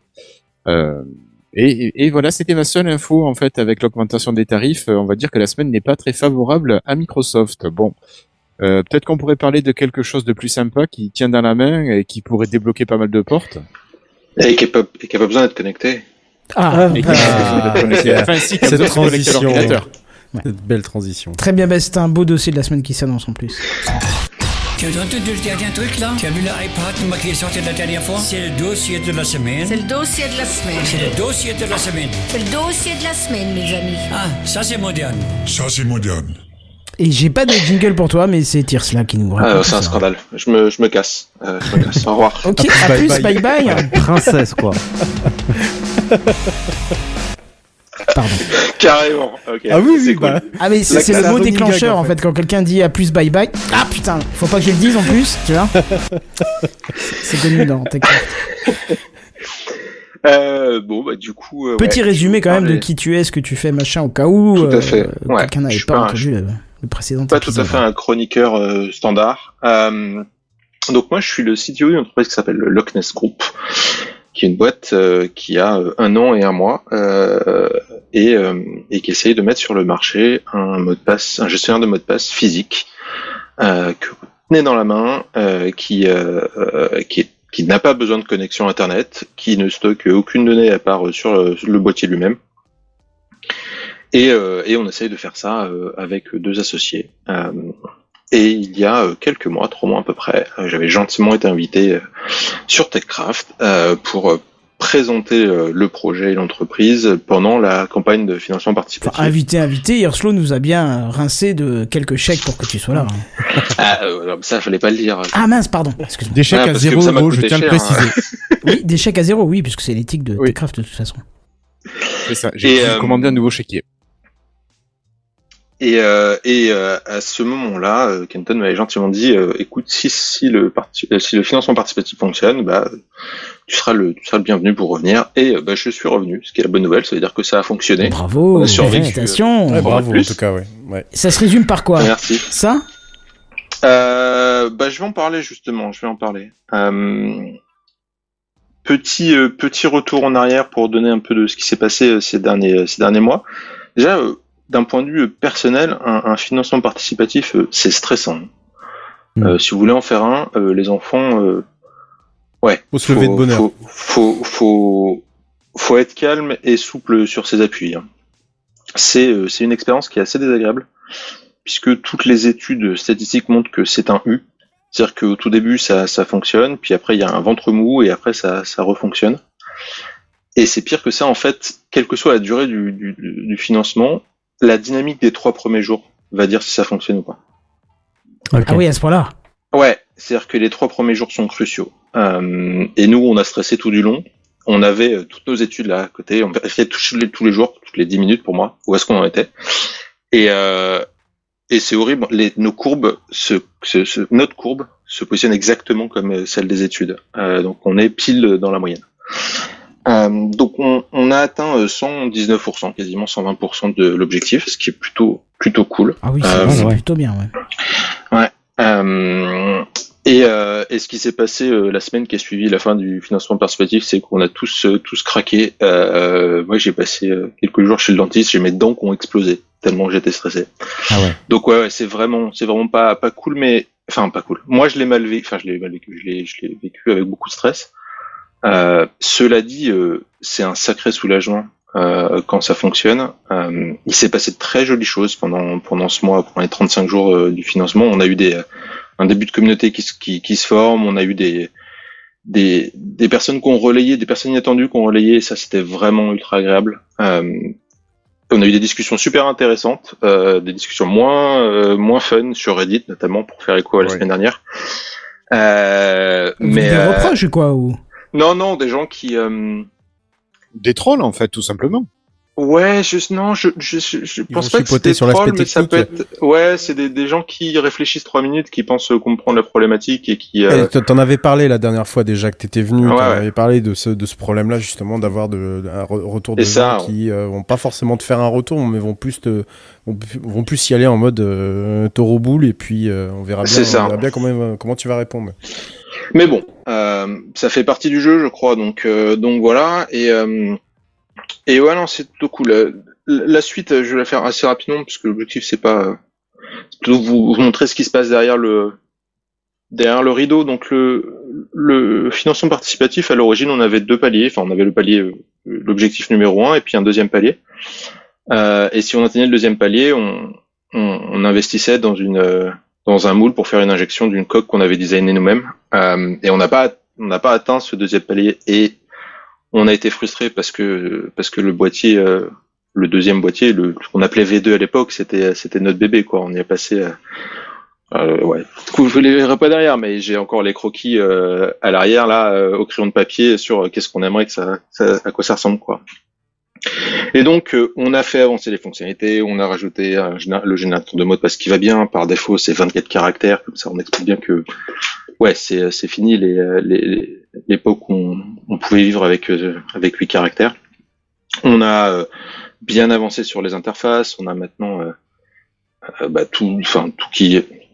Le chat vient de dire bonjour. Coucou, le chat. Euh, on a maintenant. euh, je reviens de deux secondes. Ah oui, il nous quitte directement. Non non, je quitte pas, mais j'ai. C'est la faute au chat euh, pour avoir la paix. J'ai- un fiston qui dort euh, en face en fait. Du coup, je préfère avoir la porte fermée. Euh, du coup, euh, euh, interface, ça, ça commence à bien avancer. On a, je vais faire un petit retour sur les, les bonnes nouvelles, les mauvaises nouvelles, les modifications, mais euh, mais ouais, ça commence à être bien. L'extension euh, pour Chrome qui fonctionne bien. Euh, la partie euh, Android qui commence à, bien tourner aussi. Enfin voilà, on a eu des, des belles victoires euh, techniques, euh, des, des grosses fiertés, mais la plus grosse fierté, et c'est celle qu'on a annoncée cette semaine, c'est que finalement on est parti sur notre boîtier V2. On a, je je veux, veux pas vous dire combien d'heures j'ai passé à discuter avec des gens, avec des prestataires. Euh, on a Le chat a a fait contacté- partie de ces discussions-là parce qu'il a- ah, le chat, il adore discuter. Lui, il, il, il, il est ultra bavard, ce chat. Euh, mais il n'a pas le droit de se moquer de lui. C'est un chat pirate. Il n'a qu'un œil. Euh, Bah oui, c'est ça quand il parle alors qu'il a pas l'autorisation. hein. c'est ça, exactement. Euh, donc ouais, on a, on a, on a entamé des discussions avec beaucoup, beaucoup, beaucoup de prestataires. Euh, en France notamment, enfin surtout en France. Euh, on a, on est passé, on a discuté avec, euh, vous la connaissez probablement pas, euh, quelque chose qui s'appelle la PFT, la plateforme euh, technique, qui est en fait euh, gérée par les lycées professionnels de France. Ah Et bon en gros, ça permet, ouais, non, non, très peu de personnes le savent, donc du coup, euh, voilà, j'en j'en parle un petit peu. Euh, ça permet grosso modo de euh, de faire du gagnant-gagnant, c'est-à-dire que vous venez avec un projet technique, eux ils s'en servent pour former leurs leurs étudiants et ils réalisent Ah, si. à moindre coût. Euh, je vais mettre ça Ouais, entre, ouais. entre guillemets. Ça s'appelle l'arnaque, je, je te le dis ça. Bon, de toute façon, ça n'a pas marché, mais euh, ils nous ont donné le contact d'un plasticien français euh, avec qui on a eu des super bons contacts euh, et qu'on n'aurait jamais trouvé sans eux. Et c'est grâce à ce plasticien-là euh, que qu'on va avoir. Du coup, pour ceux qui sont en live, ils le verront. Pour les autres, ils le verront plus tard. Ce boîtier-là, donc ça c'est un boîtier euh, Ah, chouette. hein. imprimé en 3D et qui fonctionne avec son bouton. Hop. Ah ouais. Vous allez rien voir avec la LED, mais et voilà. Ouais, Et si je reste, super sympa. merci. Alors, merci. on va, on va le décrire pour ceux qui nous écoutent en podcast. C'est une espèce de de galet, comment dire. euh, de galet, galet. de galet. Ouais, un petit galet. galet comme ça, euh, de deux couleurs, blanc et gris, de ce que je vois sur la webcam. Ouais, il sera, blanc il et sera noir. noir. Ouais, il sera, il voilà. sera noir là. Ça, fait mais- presque la taille d'une de clé de voiture, j'ai l'impression. À peu près. Euh, c'est ça. Ça fait, euh, ça fait. Euh, que- euh, je vais me courir dans les dans les tailles, ça va être horrible. Euh, j'ai l'air malin. C'est habituel Le chez les hommes, t'inquiète pas. Eh, euh, ça fait ça fait 65 mm de long, 40 mm de large et 18 mm euh, d'épaisseur. D'accord. Euh, pour trouver les informations sur lochnes.fr. Euh, petit instant pub. Euh, mais voilà, grosso modo, euh, ouais, on est on est vraiment super content parce que bah, un, ça nous tenait à cœur de de faire ce boîtier-là parce qu'il représente tout le travail qu'on a mis depuis le début, quoi. Ça fait un an qu'on est euh, qu'on travaille euh, beaucoup euh, sur le sur le sujet et notre promesse a toujours été la simplicité et la sécurité. Euh, et donc du coup, avoir un boîtier, euh, je vais pas vous le montrer, mais le boîtier V1, il était quand même vachement plus clé de voiture, euh, vachement plus guide de parking. Euh, Mais même, Euh, même qui disent que tu le lançais pour assommer les assaillants. Euh. exact, exactement. Euh, tu, tu peux, à ce qui paraît, tu peux arrêter Darmanin avec, mais euh, je sais pas. Ah bah restez à la V1 dans ce cas-là. restez à la V1 dans ce cas-là. Ah là, tu m'intéresses là. là ma- Ou alors écouler bah, les stocks pour pas cher. euh. C'est clair. Très Mais bon, bien. et, et l'autre, l'autre truc qui est super important et qui était super important pour nous, c'était de fabriquer en France, quoi. Mm. Ou worst case en Europe. Euh, donc oui, bien sûr, on aurait pu aller, euh, enfin bien sûr, je dis bien sûr, mais en vrai non, mais on aurait pu aller en Chine et, et, et, le faire moins cher. Euh, D'un point de vue financier, ça marche. En vrai, pour que ça, ça marche, il faut un contact en Chine et, et déjà, euh, déjà présent sur le Implanté, territoire. quoi, ouais, c'est ça. Parce qu'en fait, un, un Européen qui parle à un Chinois, il se fait rouler dans la farine. euh, Ça, ça, C'est je l'entends en à, à chaque projet, c'est quand même incroyable. Hein. Bah parce que les cultures sont, sont différentes et que du coup si tu sais pas qu'un oui oui oui c'est un vrai oui et un oui oui mais c'est un non bah t'es foutu quoi. Oui. Euh, donc euh, oui oui oui ça va arriver ça c'est bon Euh, oui oui euh, mais peut-être il y a des problèmes. Toi en tant qu'Européen tu- t'entends oui t'es content et puis en fait jamais tu vois ton truc. Quoi. Donc euh, donc voilà c'est moi je l'ai- on y a réfléchi pour être honnête. Et euh, et ça me plaisait pas pour les deux raisons que je viens de donner. C'est que notre promesse c'est quand même d'essayer de faire en Europe au pire en France au mieux.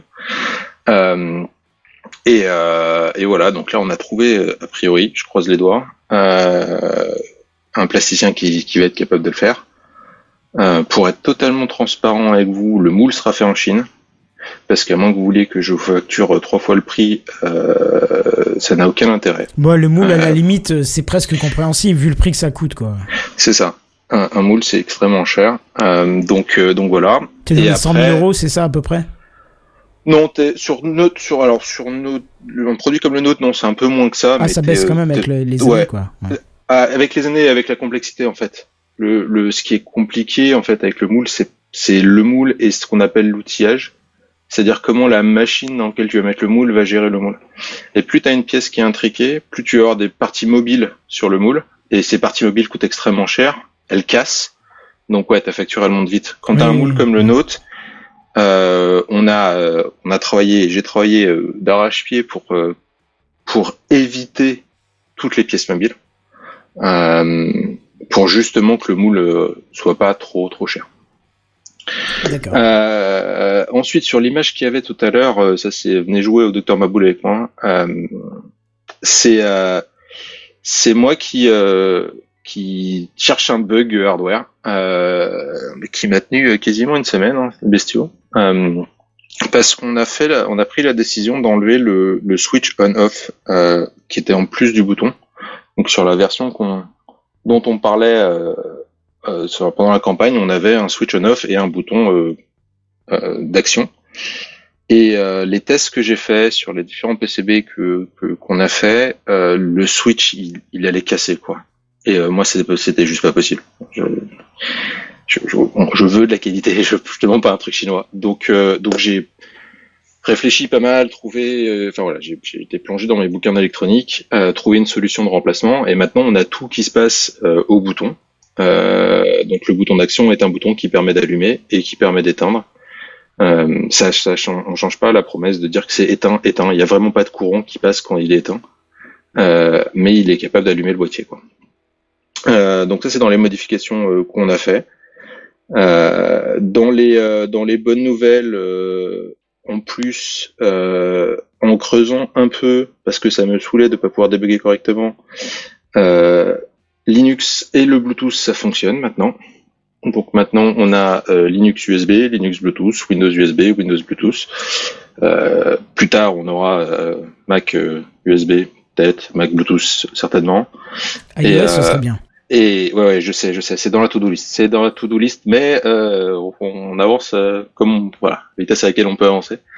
Mais iOS va va être très très haut dans la to-do list. Là, on, on focalise Windows, Android parce que c'est ce qu'on a identifié comme étant les plus gros marchés euh, euh, adressables. Euh, Linux parce que bah, moi euh, c'est c'est un de mes systèmes d'exploitation euh, que j'utilise tous les jours et que du coup euh, et que je dev sous Linux donc du coup bah, c'est mieux de pouvoir débugger sous Linux. Tu Euh, es un bon. Il faut que tu le saches. plus facile. tu es, tu es un bon, un bon garçon. Il faut que tu le saches. Merci, Euh, merci, merci beaucoup. Euh, et que du coup, ça me saoulait de devoir euh, lancer mon script euh, euh, depuis un Windows sur lequel je faisais un SSH depuis un Linux pour pouvoir avoir le debugger d'un côté, le bidule. Et à un moment donné, je fais non mais c'est pas possible, c'est censé fonctionner. Et et en fait, par une option un peu cachée, ça peut fonctionner. Les, les technologies qu'on utilise pour communiquer, et ça c'est la, la mauvaise nouvelle de ces trois derniers mois, la vraie mauvaise nouvelle, celle qui me, qui me met vraiment l'épine dans le pied. Euh, on, a, on, on est parti sur du web USB et du web Bluetooth, euh, qui sont des technologies qui permettent d'utiliser le navigateur comme euh, plateforme de connexion, grosso modo. Oui, du web Et- Du web Ouais Pardon, je me rendors. Au revoir. Et, euh, et la mauvaise nouvelle de ces trois mois, elle a vraiment l'épine qui me... Je veux pas être vulgaire, donc je vais me taire. Euh, c'est que Firefox a décidé de façon euh, unilatérale et euh, absolument inchangeable de jamais implémenter ces protocoles dans son navigateur. Ah ouais. Comme c'est Ouais. étonnant, dis donc. Et, euh, et ouais, ouais, je suis. euh, ils ont une page euh, qui s'appelle Mozilla Specification euh, avec tous les euh, implémentations positives, négatives, neutrales, machin. Et ouais, ces deux-là sont négatives depuis le début. Et pourquoi ils sont Euh, négatifs? Négatifs, pardon. Alors, ils, ils annoncent que Non respect ils de la vie privée, peut-être Oh, ce bah ouais, c'est un truc comme ça. En fait, Ouais. il y a deux trucs. Il y a, euh, ils pensent que le niveau de euh, de contrôle, enfin de. Alors comment est-ce attends, comment est-ce qu'ils écrivent ça? Euh, de- la- Non, non, c'est en fait c'est parce que donc le ce que la façon dont ça a été implémenté. Alors, désolé, je vais refermer la porte du chat. Désolé pour les coupures. Euh, ce que la, la façon dont ça a été euh, euh, normalisé, standardisé par le W3C, c'est de dire l'utilisateur doit faire une action de connexion active pour euh, activer, pour, pour, pour permettre à un site web d'utiliser ces, ces, ces fonctionnalités, ce qui est assez logique, hein, parce que quand tu dis que un site web a accès à des interfaces euh, Bluetooth ou USB, c'est quand même moyen. Euh, Du coup, Donc- ils, ils entendent quoi par truc actif? C'est genre, ça doit être. Un euh, un pop-up qui apparaît et tu dois cliquer dessus. Euh, Ça c'est pour, euh, pour pour se connecter. Ça me La- semble comme pour, le, pour un micro et pour une webcam, en fait. Oui, c'est ça. Euh, ouais ouais c'est ça ouais. Mais c'est c'est basé sur les c'est c'est dérivé de ces trucs là ouais. Tout à fait. Et euh, J'allais dire, c'est et- exactement les mêmes qu'on a pour euh, tous les nouvelles API, en gros, accéder à ton disque dur et tout ça. C'est, ouais, ça Ouais, me semble pas mais déconnant. elles, mais elles utilisent ces, ces fonctionnalités-là, euh, la plupart. C'est pas nouveau euh, web USB, hein, c'est et web Bluetooth. Et euh, sur la partie USB euh, de mémoire, le navigateur n'a pas accès si c'est un USB de stockage. Euh, tu dois passer par une autre interface. Tu veux pas faire directement du MSC. Euh, mais ça, je l'ai pas creusé plus parce que pour l'instant on propose pas de stockage, donc euh, c'est pas pas un problème. Enfin, c'est pas une question plutôt. Et donc ouais, ils ont considéré que c'était pas suffisant. Et il y a aussi une liste des devices qui sont potentiellement qui ont vu potentiellement une vulnérabilité qui est maintenue par, euh, par par la fondation et qui fait que tous les navigateurs doivent se mettre à jour euh, et récupérer cette liste-là pour interdire les accès à ces devices-là parce qu'ils sont vulnérables. Euh, et ça, euh, la, la fondation dit on n'a pas les moyens. Ok, euh, on n'a pas les moyens. Je sais pas bien ce que ça veut dire, mais euh, mais voilà. Donc du coup, ça crée épine dans le pied par rapport à ça parce que parce que bon, ça, on a toujours dit qu'on serait Chrome euh, et Chromium based euh, de, au début, mais Firefox reste dans, ma target et je sais pour l'instant pas comment résoudre cette problématique, à part euh, développer un driver moi-même pour, Firefox et euh, ah, développer un driver sur le projecteur ouais. surtout. C'est ça, ça fait un soft en plus à installer, ça fait des, des, des, des problématiques en plus et ainsi de suite. Euh, Mais du coup, tu n'y as pas accès non plus par WebAssembly ou des choses comme ça. Logiquement, si tu n'as pas accès en, en web classique, tu n'as pas accès par WebAssembly et tout Ouais, ça. non, non, non, non, tu n'as pas accès. Non, non, faut que ça soit implémenté dans le navigateur de toute façon. Tu peux pas, Ouais, donc plugin lourd et tout ça, comme plus personne n'a l'habitude d'installer des trucs, quoi.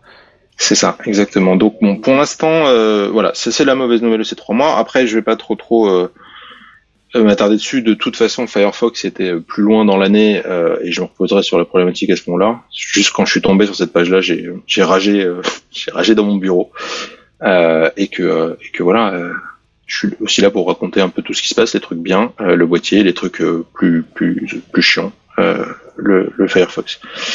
Euh, voilà, grosso modo, euh, pour pour les nouvelles. Donc là, on on est à euh, trois mois, euh, peut-être un peu plus euh, de, de, de, de devoir livrer à nos backers, euh, aux gentils backers sur euh, pour la, pour la version. Donc on a encore masse de boulot. Et donc vous allez livrer Euh, les deux quand même.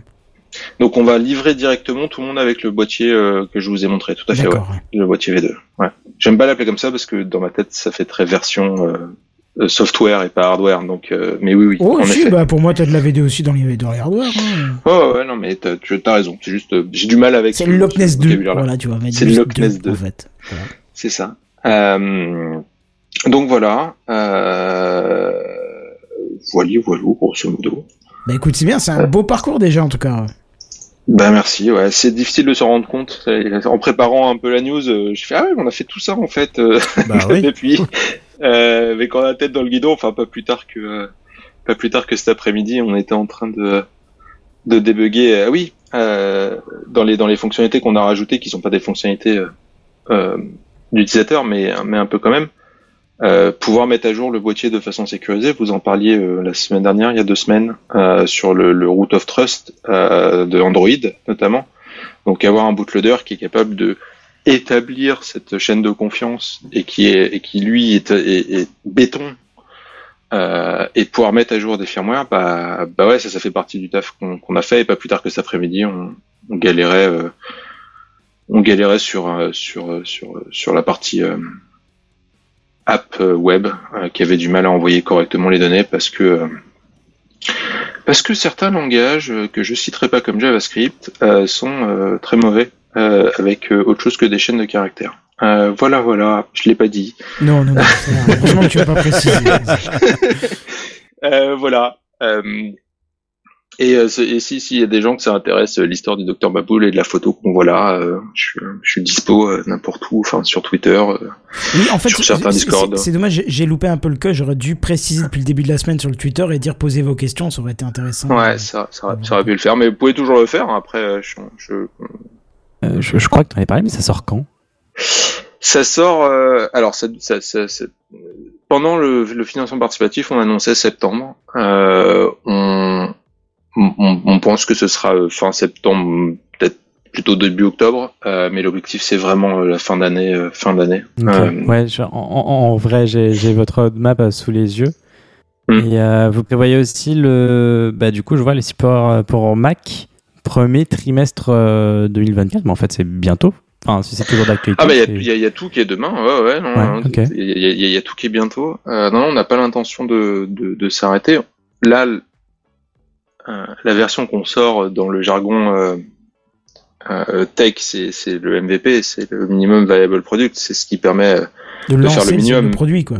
Ouais, c'est ça, mais mais euh, on a énormément de de fonctionnalités. On a on a une roadmap qui est qui nous qui nous prend les deux prochaines années, euh, si ce n'est plus, euh, de, de de trucs qu'on aimerait voir et qu'on pense qu'ils seront vachement utiles. Mais tant qu'on n'a pas le produit euh, sur le marché, c'est euh, c'est Tu sais compliqué où- quoi. Tu sais où on pourra l'acheter? Euh, L'objectif c'est qu'on le mette en qu'on le mette en vente sur Amazon. Euh, donc euh, histoire de bénéficier de leur de leur logistique. Bien sûr, ok. Vous avez pas peur que d'un coup les ventes s'envolent et que vous n'arriviez pas à suivre? Ah, j'aimerais bien avoir ce problème de riche. Oui, non, mais d'accord, mais Euh, on- a déjà entendu plus, enfin, j'ai déjà entendu dans plusieurs podcasts que des gens s'étaient lancés sur des projets et se sont cassés la gueule violemment parce que ils n'arrivaient plus à suivre.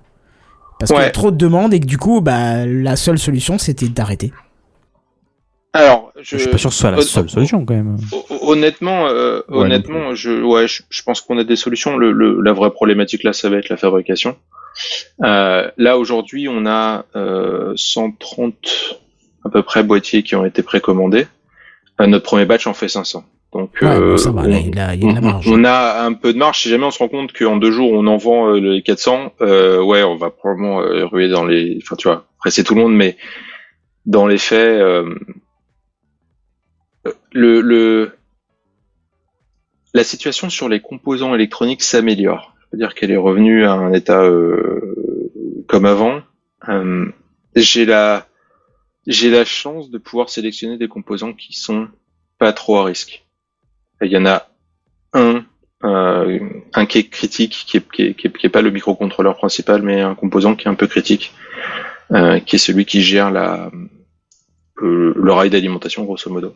Ah oui. Euh, il est critique parce que, alors il y en a plein, hein, euh, des, s'appelle un LDO pour ceux qui veulent le- les termes techniques. Il y en- a des dizaines sur le marché, mais il y en a très très peu euh, qui qui me permettent d'avoir une un boîtier qui vit plus de 8 ans si jamais il est éteint.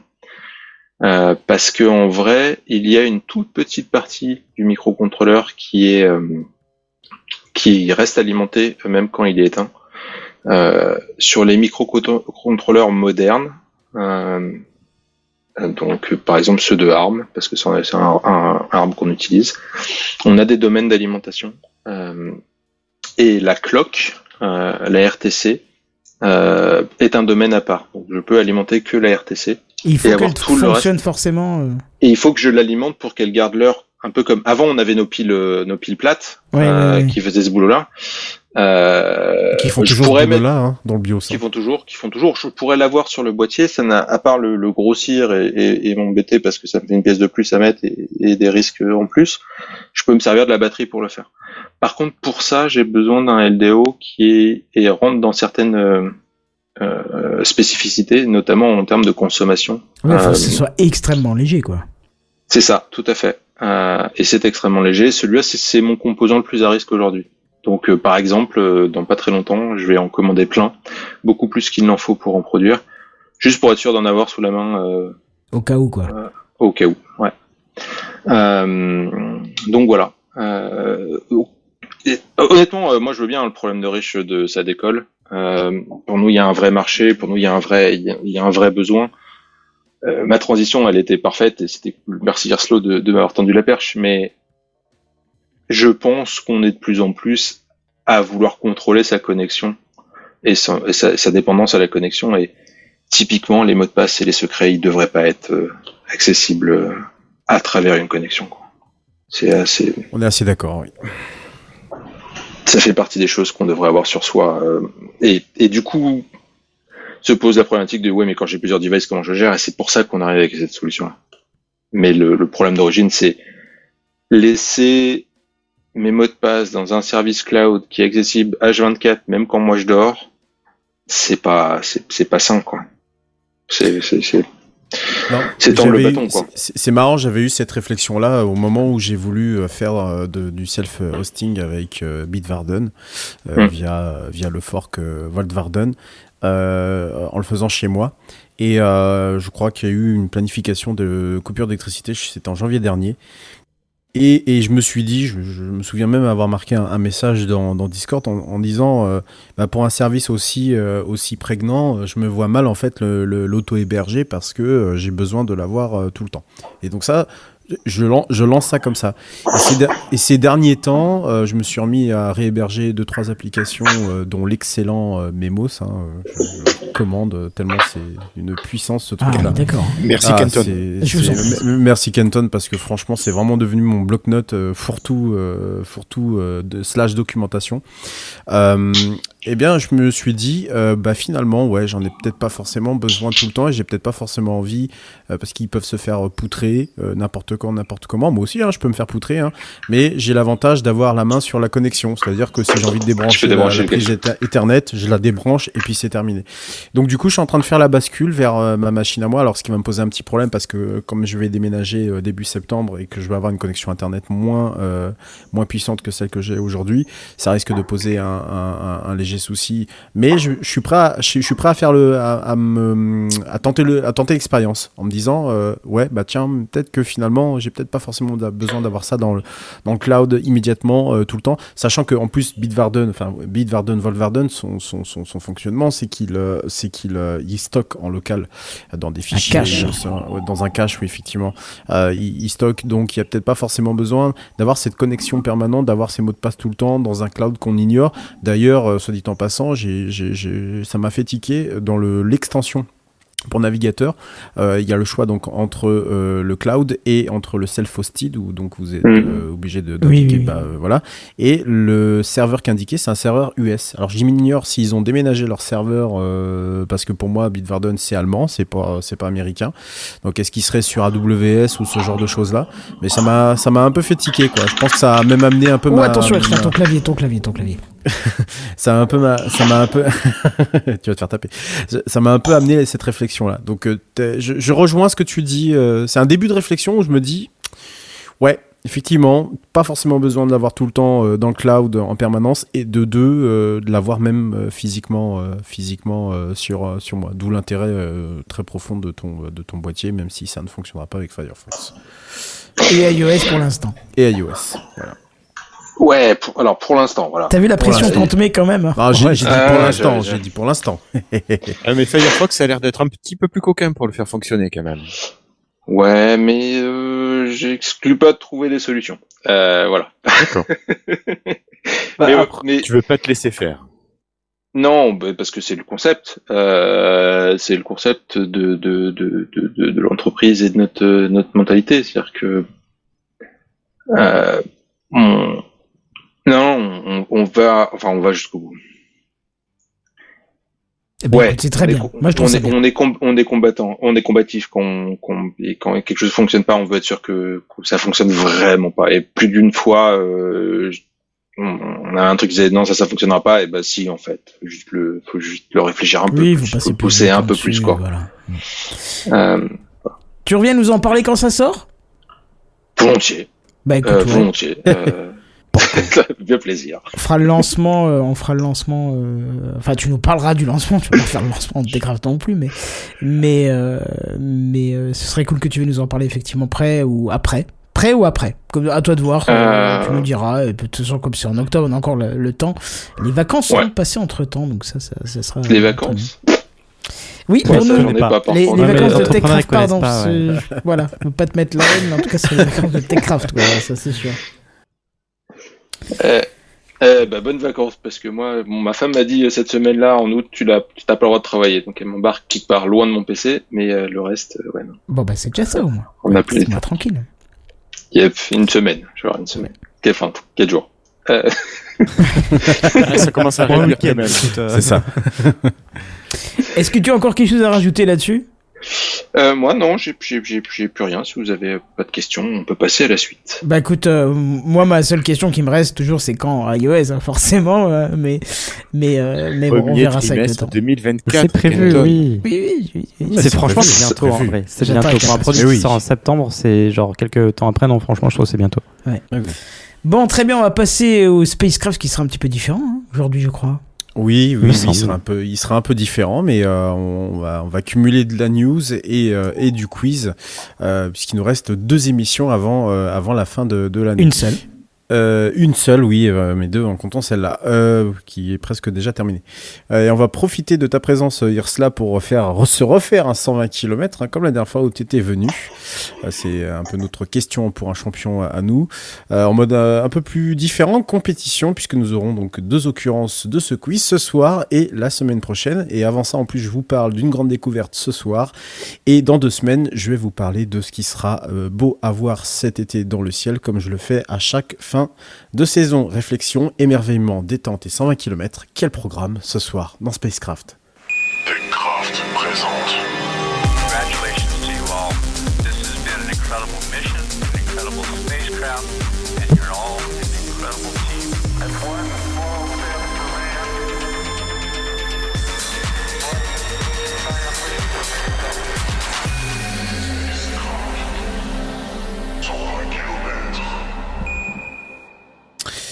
Allez, on va commencer dans un premier temps par cette euh, news que je ne pouvais euh, pas, je ne pouvais, pas passer à côté. Euh, c'est, vous l'avez sans doute vu passer aujourd'hui et peut-être un peu hier.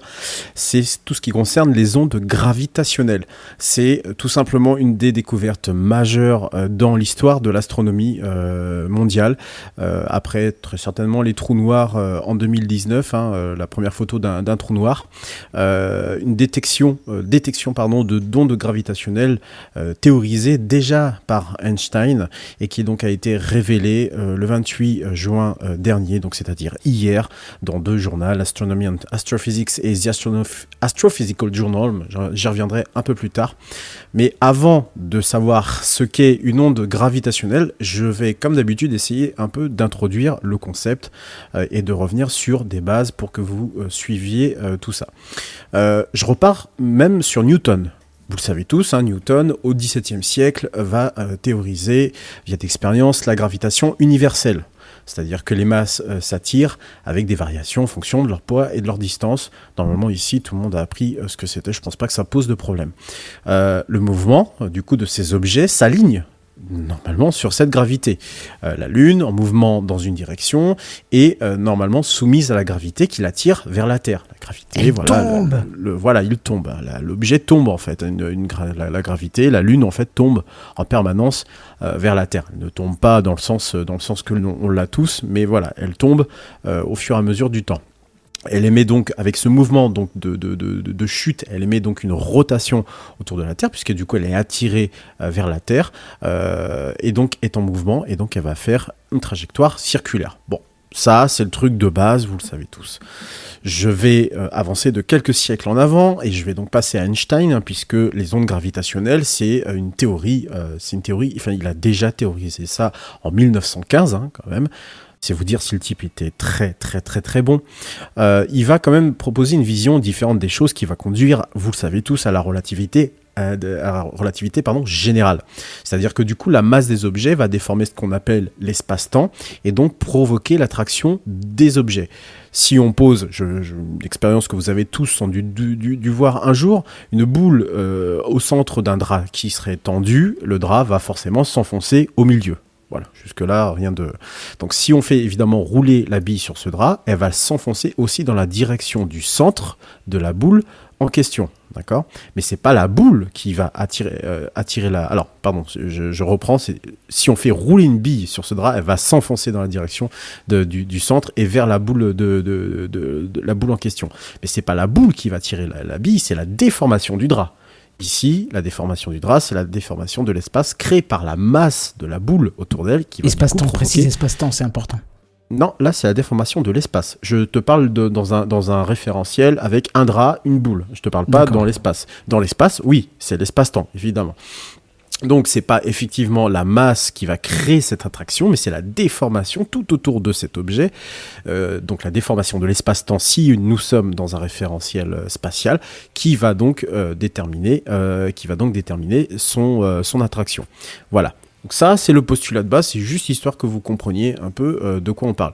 Donc globalement, ça reste quand même de la physique très accessible. Donc, par rapport à ces ondes gravitationnelles, plus évidemment la masse de l'objet est grande, plus la courbure de l'espace-temps est élevée, ça c'est plutôt logique, de même que la gravité est aussi importante. Du coup, un déplacement d'un objet très massif dans cet espace-temps va forcément déplacer cette courbure qui va être très élevée, au point que dans certains cas, on puisse voir apparaître ce qu'on appelle une perturbation de l'espace-temps qui va se diffuser. C'est donc une onde gravitationnelle qui a donc été théorisée par Einstein. Mais le problème, c'est qu'on n'a jamais réussi à totalement bien les détecter.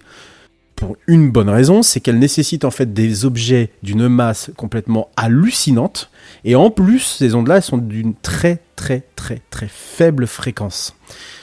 Le truc, c'est qu'on les cherche quand même parce que elles nous ouvriraient la porte à beaucoup, beaucoup, beaucoup de choses que l'on ne comprend toujours pas dans l'espace. Alors, comment on fait du coup pour euh, détecter des ondes qui ont été théorisées en 1915 par Einstein et qui a priori sont un peu sur le mode euh, insaisissable euh, eh bien, on va commencer dans un premier temps à essayer de, mesurer, ou en tout cas imaginer les conséquences des retards sur le temps d'arrivée des ondes électromagnétiques. En bon français, euh, c'est une idée qui a été imaginée en 1970 par un astronome soviétique euh, qui s'appelle Mikhail Sazin, qui a eu l'idée d'utiliser euh, des points de repère naturels dans l'espace pour pouvoir détecter ces ondes. Ces points de repère naturels, j'en ai déjà parlé ici dans Spacecraft, ce sont les pulsars. Les pulsars, ce sont des euh, astres, des, on va dire des cadavres d'étoiles, hein, euh, euh, qui, tournent très très rapidement autour, autour de, enfin sur elles-mêmes, et qui envoient des impulsions radio. Et le truc avec les pulsars, c'est le truc qui est super pratique avec ces objets-là, c'est qu'ils envoient des impulsions radio très régulièrement, mais de manière euh, D'où le nom, ça- en fait, hein. ça- oui, voilà, c'est ça, mais de manière, euh, de manière métronomique, c'est-à-dire que ça ne, ça, ça- ça ne bouge quasiment pas. Pulsar pour pulsation en fait. Voilà, pulsating star Ça pour le, le nom, le nom, le nom exact. Ce sont des étoiles qui vibrent. euh, voilà, c'est c'est un peu, c'est un peu ça le, le nom en, en français. Ces signaux radio sont très réguliers. Alors c'est pas des signaux euh, visibles à, à l'œil. Hein, c'est des, c'est des signaux radio qui sont euh, envoyés en permanence et que donc du coup, grâce à ça, en utilisant tout un réseau de pulsars présents notamment dans la Voie lactée, du coup, on peut éventuellement repérer de tout petits changements, non pas dans la force, mais de fréquence dans les signaux qui sont émis par les pulsars. Alors, euh, bon, les variations, hein, c'est des nanosecondes, hein, pas plus. Hein, on, on s'excite pas, c'est pas, euh, voilà, pas un truc qui est visible. Et euh, je peux vous dire que vu le matos qui a dû être utilisé derrière pour détecter ça, c'est assez coton. Il y a eu déjà eu un précédent en 2015 hein, euh, avec donc des, des, des scientifiques d'un consortium international qui s'appelait le Pulsar Timing Array qui avait réussi à je, mets des guillemets que vous ne voyez pas puisque je suis en audio, euh, qui avait réussi à, détecter euh, des, euh, enfin à entendre pardon un signal étiré, mais un signal, un signal qui, qui se perdait en fait, qui était pas, très très difficilement détectable. Euh, et donc bah, du coup, comment essayer de faire les choses pour que euh, ces ondes gravitationnelles, on puisse les détecter à plus grande échelle, qu'on puisse véritablement les entendre? Encore une fois, je mets des gros guillemets en disant entendre. Eh bien, c'est là qu'intervient le projet qui a mené donc à cette à cette découverte scientifique, c'est que de, des radiotélescopes ont été répartis un peu partout euh, sur euh, le, globe. Alors il y a eu plusieurs consortiums. Il y a eu un, consortium américain, euh, le Nanograve, qui utilisait l'antenne notamment d'Arecibo euh, à Porto Rico, qui, comme vous le savez aujourd'hui, est totalement s'est effondrée sur elle-même et n'est plus du tout utilisable et ne sera de toute façon plus du tout utilisable puisqu'ils ont prévu de ne plus jamais le reconstruire. Il y a eu aussi un radiotélescope en Virginie euh, occidentale et un deuxième consortium avec des Européens, dont la France, le Royaume-Uni, l'Allemagne, les Pays-Bas et l'Italie. Euh, sept radiotélescopes, dont celui d'ailleurs de Nancy euh, qui se trouve dans, dans, dans le Cher. Il y a eu également des Australiens, il y a eu également des Chinois et des Indiens, si ma mémoire est bonne. Et donc, tous les articles ont été publiés dans ces deux journaux hier, donc le, le 28, euh, le, le, le, le 28, euh, je suis désolé, voilà. Le- Juin. le- je, je viens d'avoir un appel, alors voilà. Le 20, le, donc le 28, donc hier, euh, 28 juin, merci Irslo. Tous ces données donc euh, ont pu donc tous ces articles confirment avoir vu donc des données euh, qui mm, qui ont mesuré euh, avec une, une centaine donc euh, alors j'ai trouvé plusieurs chiffres j'ai trouvé 50 68 100 bon voilà il faudrait que j'aille lire carrément 120 le- le- peut-être. peut-être 120 Oui, oui. doit être 120. faudrait que j'aille lire vraiment le, le, le papier Mm. je suis désolé j'ai pas eu le temps hein. de lire le papier il est en il est en anglais donc euh, voilà il me faut un peu de concentration pour lire puis c'est de l'astrophysique hein, c'est pas non plus euh, c'est voilà c'est pas un C'est article pas le catalogue du Lidl quoi. pas vraiment, non. Euh, donc voilà, il, il- il faut que, il, il faut quand même que je lise ça. Et je vous le, je vais même vous le lire comme ça, euh, globalement, comme je l'ai vu euh, cet après-midi quand j'ai préparé euh, cette news. C'est que chaque alors, ils ont détecté, donc il y a eu la signature d'existence d'un fond d'ondes gravitationnelles qu'ils appellent stochastique. Je sais pas pourquoi ils l'appellent comme ça d'ailleurs. C'est que chaque pulsar est censé percevoir sous la forme d'un bruit, façon de parler, hein, tel, un, un- tel un, un brouhaha en fait, hein, la somme des modulations de fréquences différentes produites par la superposition des danses de nombreux couples de, trous- de trous noirs supermassifs. Ok. Qu'est-ce que ça veut dire? Je- c'est- C'est c'est plutôt assez simple. Ça veut dire que ces ondes gravitationnelles, elles sont provoquées par des trous noirs qui se dansent autour. Voilà, ils font des danses, enfin ils se tournent autour, et c'est le fait d'avoir, alors le trou noir, je vais pas rappeler ce que c'est, hein, c'est le truc hypermassif là, vous savez le, le truc bad- Singularité. voilà, voilà, le truc badass, bien, euh, bien gros, euh, qui fait peur à tout le monde, alors que pas du tout. Ce sont de, de, de, de- bon, ils bouffent deux trois étoiles par-ci par-là, mais ceux- ils sont très très gentils, je vous le promets. Euh, J'irai quand même pas lui faire une petite caresse. hein. non, moi non plus, surtout si tu veux pas finir en spaghetti. Euh, et donc, c'est cette danse cosmique entre deux euh, trous noirs supermassifs génère cette espèce de déformation de l'espace-temps que l'on peut nous-mêmes du coup détecter en pointant les radiotélescopes sur plusieurs pulsars. Voilà, puisque les pulsars du coup vont euh, euh, ne vont pas ne, vont pas forcément être très réguliers à partir du moment où ces ondes-là vont arriver sur elles.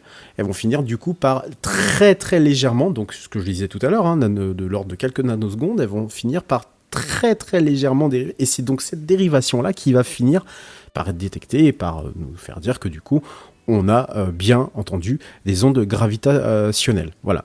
Euh, Qu'est-ce que je peux vous dire d'autre? Euh, bah, bah, je pense que c'est Alors, il y a eu, alors c'est vrai qu'il y a eu aussi l'apport d'un télescope, celui de, Chine, hein, un, té- un télescope, radiotélescope chinois qui s'appelle FAST, qui avait une précision de 5 fois meilleure que celle de tous ses concurrents, euh, sachant que bah, celui d'Aricebo avait contribué à faire beaucoup de choses, hein, parce que ça c'est euh, c'est quand même une, une, étude hein, qui, euh, qui, a été faite depuis 25 ans quand même. voilà, ça fait 25 ans qu'ils sont quand même sur le sujet. Et donc, avec le télescope chinois et seulement 3, ans et demi de données et de chronométrage, euh, ils ont réussi à obtenir une mesure encore plus cohérente que celle de tous les autres groupes. Voilà. Donc, euh, encore une fois, bravo les Chinois pour le coup, parce que euh, ils ont vraiment accéléré, ils ont donné un coup d'accélérateur au projet. Donc, évidemment, pour qu'on puisse détecter ces ondes gravitationnelles qui sont générées par ces couples de, trous noirs, il va, bah, c'est qu'il en faut beaucoup. Parce que, comme je vous l'ai dit au début, ils sont déjà tellement indétectables. Évidemment, c'est pas deux trous noirs qui dansent ensemble à l'autre bout de l'univers qui, vont, qui vont nous faire détecter ce genre de- d'ondes. Donc, ça voudrait dire aussi qu'il existerait des centaines, voire des milliers de trous noirs doubles très massifs, pesant eux-mêmes plusieurs millions ou milliards de masses solaires dans les galaxies qui nous entourent. Voilà. Et donc ce sont ces danses-là qui créeraient cette espèce de, de fond, euh, de, de, de fond, euh, de fond d'ondes gravitationnelles. Un peu comme le fond diffus techn- euh, cosmologique, mais sous forme de sous déformation forme de déformation de l'espace-temps, puisqu'encore une fois, c'est pas un bruit qu'on entend. hein. On en- voilà, on, nous on le, on, le, on le théorise comme ça pour que ça soit plus simple à faire comprendre aux gens, mais clairement c'est pas ça du tout, quoi. Euh, et Comme donc, la fluctuation quantique du vide. On est toujours dans les mêmes choses, c'est-à-dire qu'il n'y a rien de vide, il n'y a rien de statique, ça non, bouge y a, tout le temps, quoi. Exactement. Et surtout, à chaque fois, essayer de trouver euh, des astuces pour pouvoir essayer de détecter autre chose. Ça, c'est très, très important. Je vous parlais il y a trois semaines de ça, rappelez-vous, de la lentille gravitationnelle euh, dont on se servait pour une galaxie qui était située à euh, 3 milliards d'années-lumière de chez nous, pour aller voir une galaxie à 7 milliards d'années-lumière et réussir à détecter une chimie organique à une galaxie qui était euh, qui est née euh, globalement à 10% de la de la de la de, du, du, du- de, de l'âge de l'univers. Donc voilà, toujours essayer d'aller trouver quelque chose pour euh, essayer du coup de d'aller d'aller détecter donc une, cette grande découverte en l'occurrence. Je sais pas si mon propos a été extrêmement clair.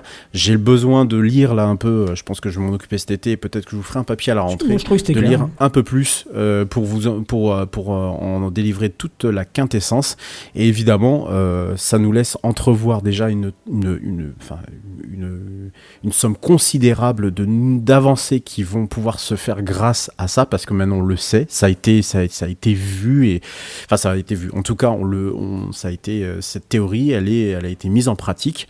Euh, une théorie qui je Validée. vous rappelle elle a été validée effectivement qui euh, date de 1915 merci Einstein. On le remerciera jamais assez.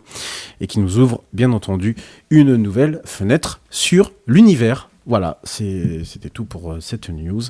Si vous avez tout compris et si vous avez euh, suivi jusque-là, ben, on va pouvoir passer au, euh, bah, au bah, 120 bah, au- kilomètres. Au 120 km Oui, d'ailleurs, je me suis trompé, je t'ai mis le générique là avant tout à l'heure. mais Oui, bon, bon, c'est pas grave, On l'entend pas assez, donc c'est parti. Ouais.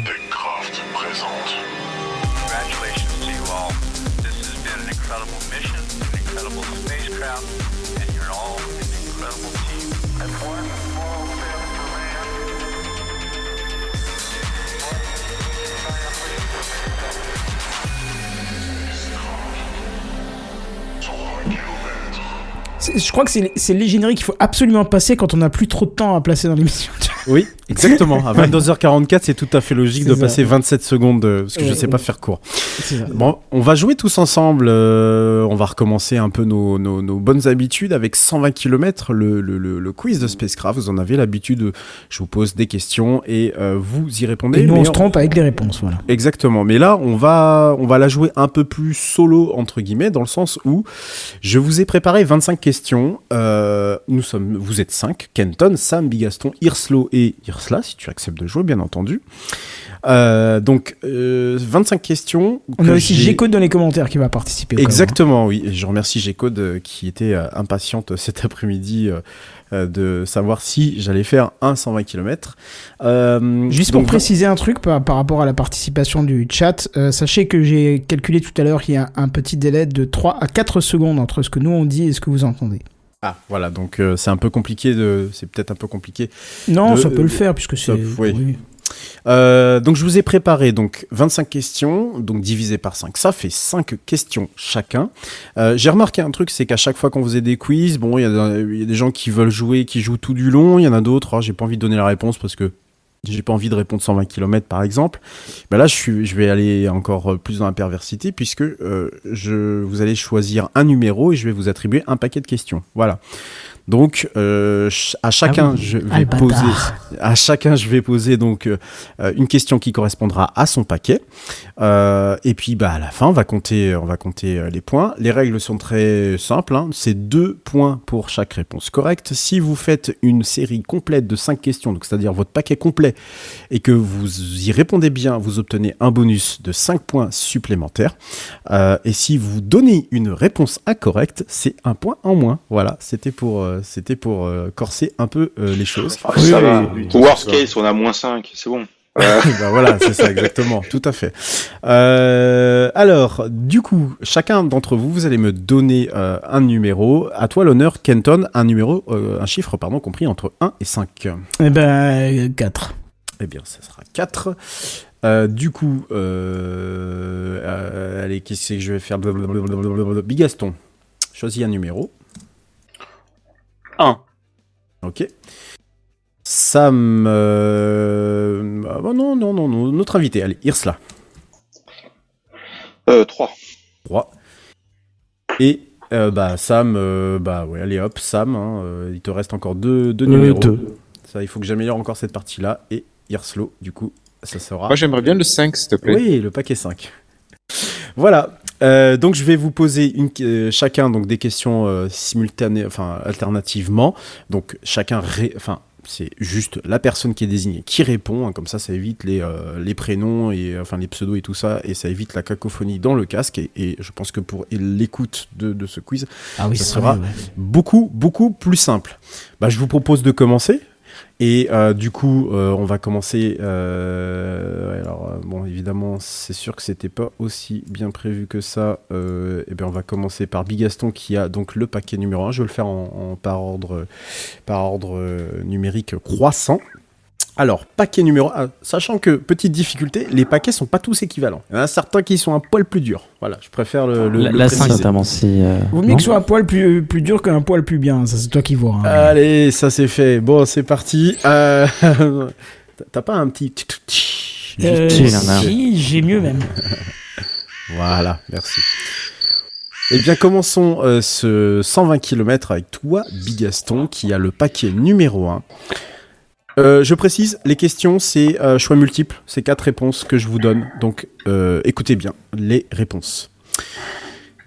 Question numéro 1, Bigaston. Qu'est-ce qu'un trou noir? Réponse A, une étoile en fin de vie. Réponse B, une région de l'espace où la gravité est si intense qu'elle empêche toute matière ou lumière de s'échapper. Réponse C, un astéroïde extrêmement dense. Réponse D, une planète invisible. C'est la 2. C'est euh, c'est un truc euh, de masse euh, suffisamment un truc. euh, J'ai plus la réponse complète, mais voilà. Gravité. Ok.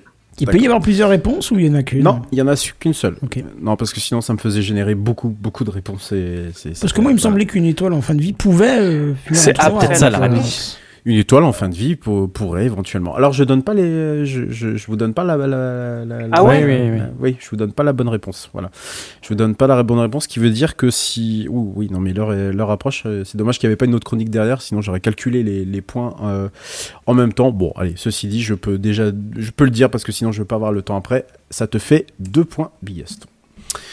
Deuxième paquet qui était attribué à Sam.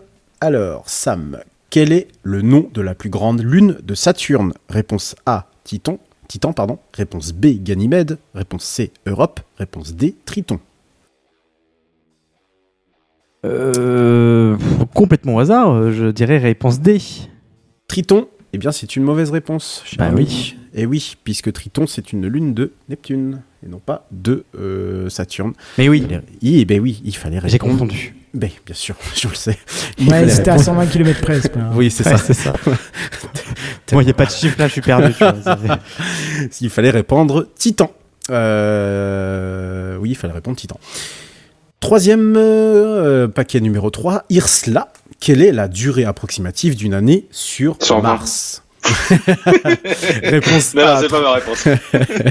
Réponse A, 365 jours. Réponse B, 687 jours. Réponse C, 30 jours. Réponse D, 24 heures. Alors moi j'ai un petit fiston qui a 5 ans et qui adore l'espace. Euh, donc il m'a appris que euh, Mercure c'était 88 jours. Donc déjà on va pouvoir éliminer tout ce qui est pas 88 jours. Euh, Ça tombe bien, je l'ai pas dit, donc c'est cool. Ouais, mais bon j'aurais pu l'éliminer. C'est pas faux. Euh, du coup non Mars c'est de l'autre côté donc ça va être plus que 365 et je sais plus quelle était la lettre. de- T'en as qu'un seul qui a plus que 365, 300. 687, 30 ou Ouais, 24 687. Eh bien, c'est une excellente réponse, Irsla. 687 jours, Merci. effectivement, ce qui correspond à quelque chose comme un an et demi, euh, un tout petit peu plus d'un an et demi d'ailleurs. Deux points pour toi. Kenton, Oui. numéro 4. Quel est... Pff, putain. Ouais, je- Bon, allez, bref. Quel est le nom de la mission de la NASA qui a permis de, se po- de poser des humains sur la Lune pour la première fois en 69 Réponse A, Apollo 11. Réponse B, Gemini 6. Réponse C, Mercury 7. Ou réponse D, Voyager 1. Réponse A. Et oui, bien sûr, je, viens de me rendre compte à quel point la question était d'une simplicité enfantine. C'est les Euh, Russes qui sont arrivés en premier sur la Lune. Et bien sûr, tout le monde le sait. Oui, dans numéro For All 5. Mankind, c'est ça. Oui, tout à fait, tu as tout à fait raison. Mais c'est ce qu'on appelle une uchronie, du coup. Euh, Irslo, euh, qui est, tu as hérité donc du paquet 5. Qu'est-ce qu'un quasar Réponse A, une planète extrêmement chaude. Réponse B, un type de comète. Réponse C, un trou noir supermassif très énergétique. Réponse D, une étoile en fin de vie. Euh, réponse C, le trou noir hyper énergétique. Très bien. Au hasard. Très, très bonne réponse. Euh, le hasard, c'est bien les choses. Très bonne réponse. Parfait. Eh bien, on va attaquer la deuxième série de questions. On repart à zéro, enfin, repart à 1 plutôt. Bigaston, deuxième question. Qu'est-ce qu'une éclipse solaire? Réponse A, lorsque la Lune passe devant le Soleil obscurcissant partiellement ou totalement sa lumière. Réponse B, lorsque la Terre passe devant le Soleil. Réponse C, lorsqu'une planète passe devant le Soleil. Ou réponse D, lorsqu'une comète passe devant le Soleil. C'est quand la Lune passe entre le Soleil et la Terre, donc devant le Soleil. Très bien. Réponse A, c'est parfait. Très bonne réponse. C'est pas. euh, J'ai fait tester ce quiz. C'est pas si évident que ça en a l'air. Croyez-moi. euh, je sais pas pourquoi. euh, on arrive encore à confondre des choses, mais euh, c'est pas si évident que ça. Donc très bonne réponse de ta part. Sam, Ouais. qu'est-ce qu'une supernova? Réponse A, une planète qui explose. Réponse B, une étoile en fin de vie qui explose de manière spectaculaire. Réponse C, une- un trou noir en expansion. Réponse D, une comète qui traverse l'atmosphère terrestre. Euh, réponse B. Bonne réponse, effectivement. C'est une, j'en ai très très très souvent parlé ici. Euh, qu'il s'agit bien d'une étoile, de, étoile en fin de vie qui explose de manière extrêmement spectaculaire. Euh, troisième, euh, deuxième question, pardon, pour euh, Irsla. Quelle est la différence entre une étoile Alors, quelle est non En fait, la question c'est plutôt quelle est une, éto- enfin quelle est la, la- la définition d'une étoile filante? Réponse A, une étoile en fin de vie qui explose de manière spectaculaire. Réponse B, un phénomène atmosphérique causé par les gaz brûlants de l'atmosphère terrestre. Réponse C, une petite étoile qui traverse rapidement le ciel nocturne. Réponse D, un astéroïde ou un fragment de matière cosmique qui brûle en rentrant dans l'atmosphère. Réponse D. Absolument pas une étoile. Réponse D, tout à fait, ce n'est absolument pas une étoile. Et euh, c'est pareil, c'est pas si évident que ça pour beaucoup de gens. Deux points pour toi. Euh, question pour le quatrième paquet, c'est-à-dire pour Kenton. Quel est le nom de la première femme astronaute à avoir voyagé dans l'espace? Réponse A, Valentina Tereshkova. Réponse B, Sally Ride. Réponse C, Yuri Gagarin. Réponse D, Neil Armstrong. Alors je dirais la réponse A parce que c'est quand même les Russes qui étaient un peu. euh, en Et premier, donc, non, euh, c'est une mauvaise pas. réponse. Ah bah, non, donc c'est la B alors. Non, c'est Sally Ride, américaine, effectivement, qui euh, donc a débuté son premier vol. Je j'ai eu l'information. Elle était sur le rail de lancement? Ah ben voilà, allez c'est parti. qui a eu euh, donc son, euh, son son baptême du feu en 1960. Si j'arrive à retrouver l'information, ça serait cool. En 1900, 1983, je m'abuse, ou un truc avant. Euh... ta, ta, ta, ta, ta, 1983. Oui, oui, c'est ça. D'accord. Ouais, ouais. 1983, elle fait partie. euh, Enfin, elle, est- elle- elle était. euh, oui, c'est ça, 1983. Euh, ok, très bien. Donc, euh, ben, euh, malheureusement, une mauvaise réponse pour toi, Kenton. Et enfin, donc, Hirslo pour cette euh, deuxième salve de questions. Quelle est la particularité de la galaxie M31, également connue sous le nom de galaxie d'Andromède? Réponse A, c'est la plus petite galaxie connue dans l'univers observable. Réponse B, elle est la plus éloignée de toutes les galaxies connues. Réponse C, M31 est en collision avec notre propre galaxie, la Voie lactée. Réponse D, elle possède le plus grand nombre d'étoiles jamais observées dans une galaxie. Réponse C. Tout à fait, c'est la réponse C. Je sais pas qu'elle était déjà en collision en fait. Bah, les, à, Les à bras sont tellement à- grands, en fait. Non, que- non, non, non, non, rien à voir. À à l'échelle cosmique, en fait, c'est les distances sont tellement euh, rapprochées, puisqu'elle n'est qu'à 2 millions d'années-lumière de chez nous, qu'on considère qu'elle elle est, elle est déjà, déjà euh, plus ou moins en- entrée euh, dans notre champ, en fait, euh, attract- Pardon, excusez-moi, dans notre champ attractif. Voilà. D'où le fait que, je, je suis conscient que les, les- les questions, les réponses que j'ai rédigées sont peut-être un peu, voilà. Euh, elle n'est pas véritablement en collision. Disons que ça se rapproche dangereusement, quoi. En tout cas, c'est prévu, ça c'est sûr. Dans quelques milliards Ça- d'années, on, oui, oui, fusionnera les, les deux galaxies. Ouais, c'est ça, ouais. fusionneront. Ils fusionneront. Ce sont les et- deux galaxies les plus proches. Enfin, euh, C'est Andromède ça est la galaxie font- la plus proche de Voilà, c'est ça qui, c'est notre voisine immédiate qui font, font Ouais. partie de l'amas locale, euh, l'amas Tu disais combien de Vierge. 200 millions d'années? Non, non, non, non, on est sur du 4, euh, 4-5 milliards d'années. hein. On n'est pas 4-5 pour tout de suite. Ouais, en gros, quand, notre- quand notre soleil va, va, va, va avoir terminé de brûler tout son carburant, globalement, c'est là, à ce moment-là, que la, la fusion va commencer à s'opérer. Voilà. Faut juste préciser pour euh, G-Code qui a l'air d'être en panique, collision, ça veut pas dire qu'on se. Enfin, il y a Ah tellement oui, non, d'espace entre les, les- les- entre les différents astres que. Ah oui, non, mais en collision, plus- c'est virtuel quoi. C'est pas. Oui, en plus, euh, alors, euh, euh, ce qui va se produire, c'est que alors, nous qui sommes, pour le coup, on sera à mon avis plus là pour le, pour le, pour le décrire, nous qui sommes, on, on est situé dans les bras extérieurs de la galaxie.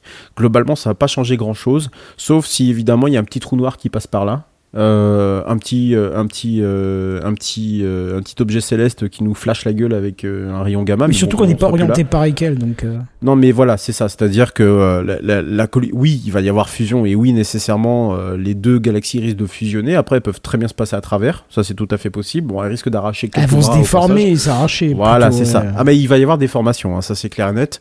Euh, quitte à refaire plusieurs euh, bouts de galaxies. Mais voilà, globalement, euh, ils vont pas se rentrer dedans. Enfin, c'est pas deux galaxies qui se rentrent dedans. euh, Et pouf, ça voilà, fait des chocs à pic, quoi. C'est pas ça. Exactement, ça n'a rien à voir.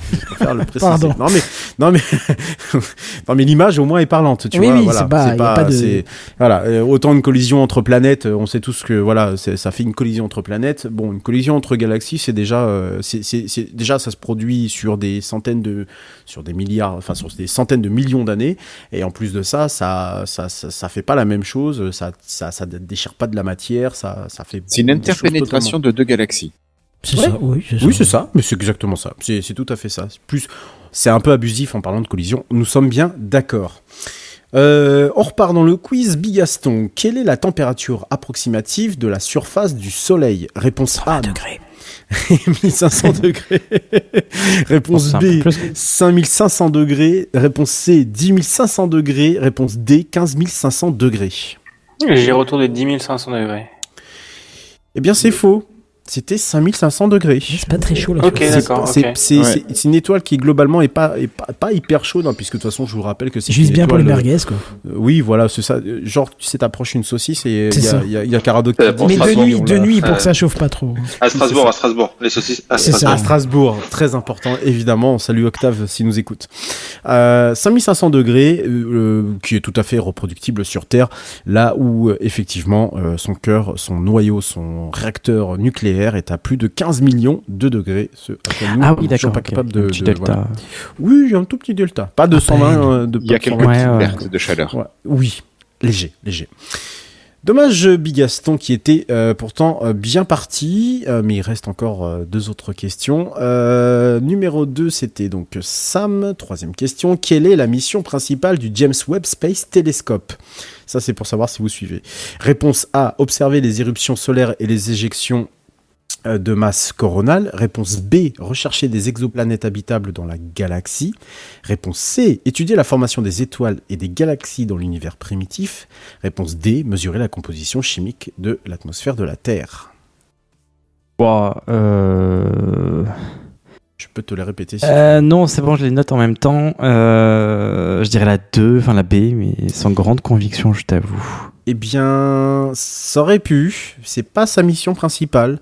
Ça, ça peut, effectivement, mais c'est plutôt étudier la formation des étoiles et des galaxies dans l'univers primitif. Rappelle-toi, j'en ai parlé il y a deux semaines, deux ou trois semaines de ça, avec la fameuse lentille gravitationnelle et la chimie organique qu'on a été euh, observée dans la galaxie euh, qui était à 7 milliards ou 9 milliards d'ailleurs, je sais plus d'années-lumière. Juste à côté quoi. Voilà, Mm. juste à côté. Bon, ceci dit, euh, c'est vrai que la question, euh, bon, j'ai dit mission principale, mais euh, t'avais pas tout à fait tort. Oui, oui, non, mais je, je, je Non reconnais plus. que j'ai totalement perdu.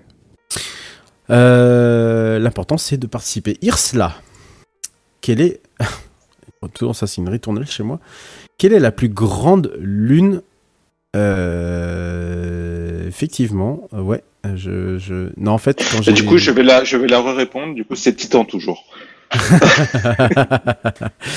Euh, T'as mis deux fois la même quoi. Effectivement, Hirslo, peut-être que je- j'ai eu un petit, euh, un petit. euh, Non, non, j'ai pas mis deux fois la même. Mais quelle est la plus grande lune de Jupiter? Réponse A, Io. Réponse B, Europe. Réponse C, Ganymède. Réponse D, Callisto. Et réponse F, wesh. Parce qu'après yo, il y a forcément wesh. Si tu veux. si tu veux, je me bats plus. Euh, de quelle, de quelle, euh, de quelle planète? Jupiter. Oh, sa mère, putain. Quoi, Euh, sa mère est si Ouais, grosse ouais, sa Non, non, mère. non, non, non. Vas-y, rép- répète-moi les réponses du coup. Alors, Io, Jupiter. Europe, Ganymède, Callisto. D'ailleurs, sur Europe, il y a apparemment un groupe qui joue euh, The Final Countdown en continu. Ouais, c'est ça. Excellent. Euh... Samuel Etienne. Ah, je sais plus. Et, et quand a- et du coup, quand il y a des Britanniques qui arrivent sur Europe, ils veulent euh, tout de suite se barrer, c'est ça? Oui, c'est ça, il y a une Brexit, bien sûr. Euh... Euh, Ganymède, mais je... Bon, Voilà. eh bien, la chance te, la chance te porte. Souris. La chance te porte chance, bien sûr, tout à fait. oui, puisque c'est, c'est bien. Et les bien- souris te sourient. Eh oui, tout à fait, c'est bien Ganymède. Je sais pas pourquoi j'ai commencé à dire ça. C'est bien Ganymède. Bonne réponse. Euh, Irsla. Euh, euh, troisième question pour le paquet 4, donc c'est-à-dire Kenton. Qu'est-ce qu'une bah, qu'est-ce nébuleuse? Réponse A, une un groupe de galaxies. Réponse B, une étoile en fin de vie. Réponse C, un nuage de gaz et de poussière dans l'espace. Réponse D, une planète géante gazeuse. J'hésite entre la C et la A, donc je vais dire la A. Non, c'est pas Eh le groupe de galaxies. C'est une. C'était euh, le- voilà, c'était le t'avais gaz, hésité. ouais, ouais, Ouais, ouais, c'était, ouais. c'était le gaz. Et d'ailleurs, euh, Hirslo euh, m'a fait. euh, ah bah, on- j'en parle après. J'en, j'en, j'en parle après. Je vais pas perturber le, quiz. On va essayer d'avancer. Il est Déjà 23h03 minutes. Et enfin, Hirslo, ta question à toi. Euh, ta question à toi. Qu'est-ce que j'ai fait? À qui j'ai posé? Numéro 5. Ah, ah, j'ai fait, j'ai ah oui, oui, j'ai fait de la, bah, j'ai fait de la merde forcément. on avait, euh, Ah oui, d'accord. Donc en fait, j'ai deux fois Titan, la même question c'est la réponse. paquet. non, non, non, non. Ganymède, t'as rien suivi 120 Non, non. km. Ah oui, Non, voilà. non. Bah, il a fait Non, il non, a j'ai pris le deux, bonus. j'ai- hein. j'ai deux fois la même question dans deux paquets, donc euh, ouais, l'aléatoire, euh, ouais, c'est- j'ai tout- j'ai jamais eu de bol avec l'aléatoire. Petite phrase euh, d'accroche. Euh, Tu peux le me donner un point direct. Le, satellite SO, Solar and Heliospheric Obs- Observatory, a été lancé en 95 dans le but de surveiller en permanence le Soleil et d'étudier son activité solaire. Parmi les instruments embarqués à bord que je vais te, te citer, lequel est spécifiquement conçu pour capturer des images détaillées de la couronne solaire, la zone externe de l'atmosphère solaire? Réponse A, l'instrument EIT, Extreme Ultraviolet Imaging Telescope. Réponse B, l'instrument LASCO, Large Angle and Spectrometric Coronagraph. Réponse C, l'instrument MDI, Michelson Doppler Imager. Ou les réponses D, l'instrument Sumer, Solar Ultraviolet Measurement of Emitted Radiations. Vous pouvez Le pas B, emporter les y a, il y a, cor- y a coronaire dedans, donc c'est la couronne. C'est. Ah, c'est c'est dommage. c'est dommage. C'est pas le B? Eh non, c'est pas le B, c'est le A. C'est le EIT, l'extrême ultraviolet imaging télescope. Parce que bah, pour Ah, observer la couronne. regardait dans les ultraviolets. Eh bah si, il est obligé pour euh, regarder la couronne solaire, pour cacher, euh, pour à minima euh, atténuer, si tu veux, la lumière directe du soleil et pour le, en fait pour la regarder dans une autre longueur d'onde. Et donc pour observer euh, la couronne solaire, tu es obligé du coup d'utiliser. Ouais, euh, un petit un- joueur, un franchement. Ah bah après je sais pas si c'est un petit joueur ou pas, mais Ouais, un petit morceau de carton, ça aurait suffi. c'est ça. Je suis exactement. d'accord avec toi, franchement. Ouais, Exactement. Euh, dommage pour toi et on va pouvoir. Alors toi, il va y avoir un petit problème parce que du coup, il me reste. J'ai une question à mon avis qui a dû sauter dans l'aléatoire. Bon, c'est Ouais, pas mais très tu me remets deux points comme ça. Bien sûr. Bigaston, c'est reparti. Euh, Qu'est-ce qu'une comète? Réponse A, un petit corps rocheux en orbite autour du Soleil. Réponse B, une étoile qui émet de la lumière. Réponse C, un nuage de gaz et de poussière dans l'espace. Réponse D, un grand trou noir. Une comète? Oui. Tu peux me redire le A? Un petit corps rocheux en orbite autour du Soleil. Ok, tu peux me redire tous les choix C'était plus simple, je pense. Euh, donc un petit corps rocheux en orbite autour du Soleil, une étoile qui émet de la lumière, un nuage de gaz et de poussière dans l'espace, un grand trou noir. Bah c'est aucun des quatre. Bah si, c'est forcément l'un des quatre. Bah non, une comète. Une comète, c'est pas un corps de glace dans l'espace hein Euh, oui, alors avant qu'il soit de glace, euh, il, est aussi, euh, fait, il est aussi composé d'autres choses. Bah du coup, ça de- être, ça pas être la pierre autour du soleil ou un truc comme ça, mais... Puis autour du Soleil. N'oublie pas que glace, c'est qu'un état de la matière. Hein. C'est l'état Ah oui, d'une oui, matière. c'est le hein. truc du coup de Enfin, gaz je veux dire, c'est pas, c'est pas un truc de gaz en fait. C'est pas que du, c'est pas que du. de la- Tu réponds quoi déjà? Parce que ce serait important qu'on, qu'on- Tu réponds quoi? Euh, euh, du coup, aucune me semble juste. En fait, bon, on va dire C, au pif. Un grand nuage de gaz et de poussière dans l'espace Non, non, c'est pas ça, c'est pas ça. Non, non. Attends, Donc tu peux un redire, petit corps rocheux en orbite, une étoile qui émet de la lumière, un nuage de gaz et de poussière dans l'espace ou un grand trou noir. Non, mais c'est répondu là. Bah c'est la A, bah je vais rester Oui, sur la bah, bah, A. voilà, ok, d'accord. Bah, euh, alors, je, je- le but du quiz, c'est pas non plus que j'aille détailler les réponses euh, à un point. euh, oui, j'aurais pu te dire un petit corps rocheux avec de la glace et tout le bordel, mais enfin, t'aurais trouvé en fait. Bah en fait, j'ai oui, bref, c'est pas on s'en fout. Et C'est pas comme ça que j'ai vu dans Outer Wilds, ok? Ouais, voilà. Laissez-moi tranquille avec Allez, Ah, c'est parti, quoi. Sam. Oh putain, c'est clair. Quelle est la définition, Sam euh, Ouais. Quatrième question. Quelle est la définition d'une étoile à neutrons? Euh, Réponse A, une étoile qui est en train de se former à partir d'un nuage de gaz et de poussière interstellaire. Réponse B, une étoile massive qui a épuisé son carburant nucléaire et qui a explosé en une gigantesque supernova. Réponse C, une étoile très dense et compacte formée après l'effondrement gravitationnel d'une étoile massive en fin de vie. Réponse D, une étoile en rotation rapide qui émet des pulsations régulières de radiation. Si ça vous parle euh, de ce que je viens de Bon, les réponses, ça font 10 km, enfin 120 Oui. pour le coup, mais. Bah, 120 km. Euh, Alors, tu as le choix entre une étoile qui est en train de se former, une Euh, étoile ouais, massive qui noté est grossièrement. épuisée. Franchement, t'inquiète Ouais, pas, te fatigue pas. Non, mais elles sont- Euh, elles sont- elle est costaud. T'as un paquet costaud, on va dire. Euh, Ouais, pour quelqu'un qui connaît rien, c'est sympa. Je t'en prie. Euh, euh, J'hésite entre la, la, la, la C ou la D. Euh, mais la D, ça me semble trop simple, je sais pas. Bon, allez, la C. Eh bien oui, c'est bien ça. Une étoile Ok. très dense et compacte formée après l'eff- l'effondrement gravitationnel d'une étoile massive en fin de vie. Va pour quelqu'un qui s'y connaît pas. Hein. Faut jamais se, Ouais. jamais se rabaisser. Ça sert à rien. C'est quand même un, un poil du hasard quand même. hein, ou- Mais bon, Ouais, bah c'est pas grave. Euh, le hasard, euh, parfois, il fait bien, fait bien aussi les, les, les choses. Euh, hop, et que je suis en train de compter, ça serait pas mal. Ok, très bien. Nous en sommes donc à Irsla pour le, la troisième question. Enfin, non, la quatrième même, pardon. Quelle est la première sonde spatiale à avoir atteint la planète Mars avec succès? Réponse A, Mars Pathfinder. Réponse B, Mars Express. Réponse C, Mars Reconnaissance Orbiter. Mars, euh, réponse D, pardon, Mars euh, Curiosity, pardon. Ah, tu peux du coup répéter la question parce que ça a coupé un tout petit peu. euh, Ok. Quelle est, que- quelle est la première sonde spatiale à avoir atteint la planète Mars avec succès? Donc atterri, hein. Je- Ah, atterri. Oui, atterri, atteint, voilà. Ouais, ok. Euh, Vas-y, répète du coup les réponses. Mars Pathfinder, Mars Express, Mars Reconnaissance Orbiter, Curiosity. C'est Pathfinder? Tout à fait, bonne réponse. Effectivement, c'est bien Pathfinder, hein, 1997, euh, si ma mémoire. Juste bonne. une question euh, pour, par curiosité. MRO, il a pas, il a pas atterri, hein, c'est ça? Non, non, Emero n'a jamais atterri. Euh, Emero, il fait, il fait ses tournes. Il fait comme le LRO euh, pour le pour le pour euh, pour la pour la Lune. Il fait son son, son petit tour autour de autour de Mars. Euh, On parle ok. pas d'amarcissage Ouais, c'est ce que je me disais. Bon, alors mais- là, moi, ça, ça- moi, c'est- c'est des, ah, pff, euh, ce genre de débat. euh, pff, hein, je. Moi, À j'aime chaque- dire que à de chaque- toute façon, ça reste de la Terre en soi et pas le nom de la Terre, tu vois, sur lequel il s'oppose. Oui, Même si voilà, C'est la roche, mais ça reste.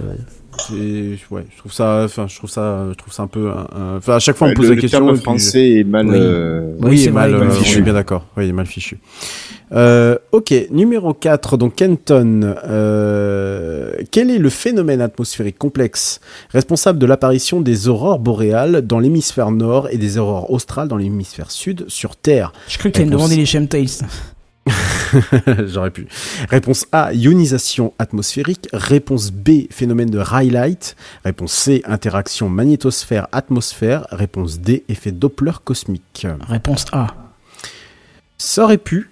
Oh, Ça aurait comment pu. ça, c'est pas ça Et non, c'est l'interaction magnétosphère-atmosphère. Bah, magnétosphère, magnétosphère, c'est Bah, les C'est la particules chargées. ionisation de, de- C'est pas une ionisation Ah, de l'atmosphère. Rien à voir justement avec la... ju- Justement, quand j'ai fait cette question... Ah, c'est une question piège alors. hein. Ah, elle est piège celle-là, elle est Ouais. piège. C'est une interaction magnétosphère, c'est quand les particules de vent solaire arrivent Oui. donc à pénétrer la magnétosphère euh, par les pôles. par-dessus, par les pôles effectivement, qu'elle arrive à pénétrer euh, par ces- cet endroit-là et qu'ensuite elles viennent toucher l'atmosphère qui fait que nous avons ces aurores boréales. Réponse C donc, euh, et toi tu avais répondu A. Ah, ouais. Donc voilà. c'est faux. C'est moins 5 Effectivement, pour moi. C'est moins 5 pour toi, tu les accumules, attention. Et enfin, euh, Irslo, si j'arrive à te rembarquer sur une question, ouais, c'est bon. Attention, celle-là, elle est velue. Qu'est-ce que la théorie des cordes en physique théorique? Ah, t'aurais dû me la donner celle-là Il y a eu un épisode de la confrérie là-dessus, mais je l'ai oublié. Alors, peut-être que tu le, tu, peut-être que tu vas y répondre euh, en fait très très facilement parce qu'elle est quand même relativement facile. Réponse A, une théorie qui décrit l'interaction des particules euh, atomiques dans un espace-temps courbe. Réponse B, une théorie qui unifie la mécanique quantique et la relativité générale. Réponse C, une théorie qui étudie la formation et l'évolution des galaxies. Réponse D, une théorie qui explique la structure interne des protons et des neutrons, sachant que j'en ai Il quand me même que la souvent B. parlé. Il me Il te semble, que c'est la théorie qui unifie la théorie de la relativité et, et machin, euh, le reste. Enfin, la B, quoi. Le reste, J'adore. Oui, d'accord. 42, Faisons quoi. comme ça. Oui, c'est ça, 42. Bonne réponse. Très bonne réponse. Merci. Tu vois, tu vois que tu m'écoutes. Je pensais que tu demanderais quelque chose de plus complexe. Non, mais bon. de euh, comment ça l'unifie? Non, mais enfin, euh, ou euh, j'aurais pu. Par contre, du coup, je, je viens d'ouvrir un onglet avec marqué la confrérie pour voir ce que c'est parce que ça m'intrigue. C'est quoi, c'est une chaîne YouTube? C'est un podcast tech par des gars qui bossent ou qui ont bossé chez Microsoft. Et qui parlent de sujets qui sont pas Microsoft, généralement. Ah, Voilà. d'accord. Donc, des, donc de théorie des, des cordes, d'après ce que je comprends. Oui. Enfin, dernière, dernière salve de questions, la cinquième, Bigaston. Qu'est-ce qu'une planète naine? Réponse A. J'ai presque honte d'avoir marqué ce truc-là. Une planète très petite. Réponse B, une planète qui orbite autour d'une étoile autre que le Soleil. Réponse C, une planète qui a perdu sa gravité. Réponse D, une planète qui n'a pas nettoyé sa zone orbitale. Euh, D, une planète qui n'a pas nettoyé sa zone orbitale. Très bonne réponse. Effectivement, c'est tout à fait ça. C'est d'ailleurs comme ça euh, c'est une des définitions qui a fait que Pluton s'est fait rétrograder en 2006, tout simplement. Alors quand on dit euh, nettoyer sa zone orbitale, euh, globalement, c'est euh, quand donc une planète au tout départ où elle naît commence donc à tourner, à, agréger un amas et donc à tourner autour d'une étoile, ici le Soleil. Ben, elle, nettoie sur son passage tout un tas de, corps qui soit se satellisent autour, soit se cratchent sur, sur la planète en, question, ou alors dégagent très très loin. Voilà. Ce qui n'a pas été du tout le cas de Pluton, qui au contraire même est un... on pense que c'est un éjecta euh, qui proviendrait soit de la ceinture de Kuiper, soit de Neptune. Très bonne réponse euh, de Bigaston. Deuxième, euh, cinquième et dernière question pour toi, Sam. On passe sur. bah, hum, Qu'est-ce que j'ai marqué là? Oui, qu'est-ce qu'un astéroïde? Alors, tu vas rigoler deux minutes, tu vas voir. Réponse A, un petit corps rocheux en orbite autour du Soleil. J'aime bien. Réponse B, un satellite naturel d'une planète. Réponse C, un nuage de gaz et de poussière dans l'espace. Réponse D, une étoile très éloignée de la Terre. Alors là, j'ai plus eu le temps de noter tes plus longues questions de tout à l'heure. Enfin, tu peux les refaire, s'il te plaît? Qu'est-ce qu'un astéroïde? Réponse A, un petit corps rocheux en orbite autour du Soleil. Réponse B, un satellite naturel d'une planète. Réponse C, un nuage de gaz et de poussière. Réponse D, une étoile très éloignée de la Terre. Réponse A. Oui, réponse A. Et en plus, elle était faite exprès, recopiée de l'autre question. Puisque, euh, en soi, oui, le- la, la comète comme l'astéroïde tourne quand même autour euh, du Soleil, puisque voilà, c'est la ceinture, par exemple, d'astéroïdes, elle tourne be- bel et bien autour du Soleil. Voilà, on s'était fait pour euh, admettre, euh, mettre les gens en erreur. Deux points pour toi, Sam. Euh, la question pour euh, Irsla, la toute dernière. Attention, celle-là, elle est costaud. Qu'est-ce que le Big Freeze dans le contexte de l'évolution future de l'univers? Réponse A. Une théorie selon laquelle l'univers va se contracter et finir par s'effondrer sur lui-même. Réponse B. Un processus dans lequel l'univers se dilate de plus en plus rapidement. Réponse C. Une phase où la température de l'univers diminuera progressivement jusqu'à atteindre un état de froid absolu. Réponse D. Un modèle qui prédit la formation de nouvelles étoiles et de galaxies dans l'univers. À tes souhaits, 120. Euh, Il a bien compris les règles du jeu. J'aime, j'aime. Et voilà, ça va être du pifomètre absolu. Euh, du coup, je vais même pas te faire répéter les, questions, les réponses, parce que ça n'a aucun intérêt. Euh, Il y, a, un- il y a un indice dans, dans, la, dans la question, il y avait un indice par rapport à ce que j'ai dit pu dire après. Ah bah vas-y, au moins répète la question du coup. Qu'est-ce que le qu'est-ce que le Big Freeze dans le contexte de l'évolution future de l'univers? Ouais, c'est- j'ai bien compris qu'il y en a un qui dit que, que ça freeze euh, machin parce que parce qu'en anglais big freeze c'est voilà. Euh... Ouais, mais du coup ça m'embête. J'allais répondre D euh, mode YOLO euh, bidule, euh, mais c'est pas celui-là qui parle de froid, c'est C qui parle de froid. Alors ça m'embête. Euh... Alors ta réponse Il avait dit qu'il y avait la réponse dans la question, ceci. Donc, euh, Est-ce que c'est votre dernier mot? Ah, Vas-y, je vais écouter ça, mais il a toujours raison de toute façon. Euh... 120 kilomètres. Eh, ça en fait le titre d'un quiz. Euh, moi, je dis, euh, ça vaut au moins, euh, au moins peux Reconnaissance éternelle. Tu peux l'écouter. Ah, Ah, oui, reconnaissance oui, oui. Ah oui. éternelle. Euh, Oui. du coup, si je me si je me rappelle bien de la réponse C, c'est celle qui parle du froid et, euh, et euh, de la température de, de zéro absolu, enfin de froid absolu. Je sais plus comment tu l'as tourné ta phrase. Eh bien, bah bien sûr. Oui, c'est pareil. Et donc c'est. Mais oui, Voilà. mais bien sûr que c'est la réponse Ah ouais. C, évidemment. Le Big Freeze. Et la B et la Et C, à ce point-là, la B et la C il sont va- pas reliés. La B et la C. Ah non. Ah non, c'est pas parce qu'il y aurait Bah un si, c'est éloignement, la B, c'est l'avancée. T'as totalement raison, Hirslo. Mais, mais- mais j'avais lu ça dans la théorie de Dieu de je, je sais plus comment s'appelle le enfin l'auteur là qui a écrit ça qui est euh, portugais et il parle de ça justement et c'est parce qu'il y aurait un éloignement qui aurait cette baisse de température Exactement. qui serait le big freeze. Oui, mais cet éloignement, euh, cet éloignement n'est pas consécutif à une expansion de type Big Bang. Bah, ça, non, non, je- non, non, parce que c'est l'éloignement Si, naturel. Ou c'est la suite du Big Bang après tu C'est ça, prends, oui, mais, t'as euh, totalement raison, Hirslo. Je suis totalement d'accord avec ah, toi. c'est c'est le souvenir que j'en ai du bouquin. hein, mais- Ah oui, oui, ouais. c'est ça. Dans, dans l'univers, euh, dans une coquille de noix de Hawking, c'est exactement comme ça qu'il explique. Hein, donc, euh. En, en- en attendant, est-ce que je peux donner un de mes deux points à Sam parce qu'il a participé à la question à la réponse non, non, non. Je t'en prie. Euh, ouais. Euh, Vous m'en jetez un petit, un, petit. Euh, pas mais tu, tu je- vérifieras je- une euh, fois, mais, mais, le- mais le pire, c'est que je- Le, le, le pire, euh, euh, le, le- le pire, c'est que j'arrive même pas à vous répondre tellement. euh, bref, Pour moi, c'est une énormité, mais c'est pas grave. On va passer sur le, le côté énormité. Euh, je suis pas là pour juger des gens qui. Comment ça s'appelle? La théorie de Dieu? Ouais, bon, déjà, il y a Dieu dans le, dans le titre, donc c'est. Oui, mais justement, ça, vient d'Einstein. Ouais, mais c'est suspect quand même. Euh... Ouais, ouais, ouais, mais il est très intéressant.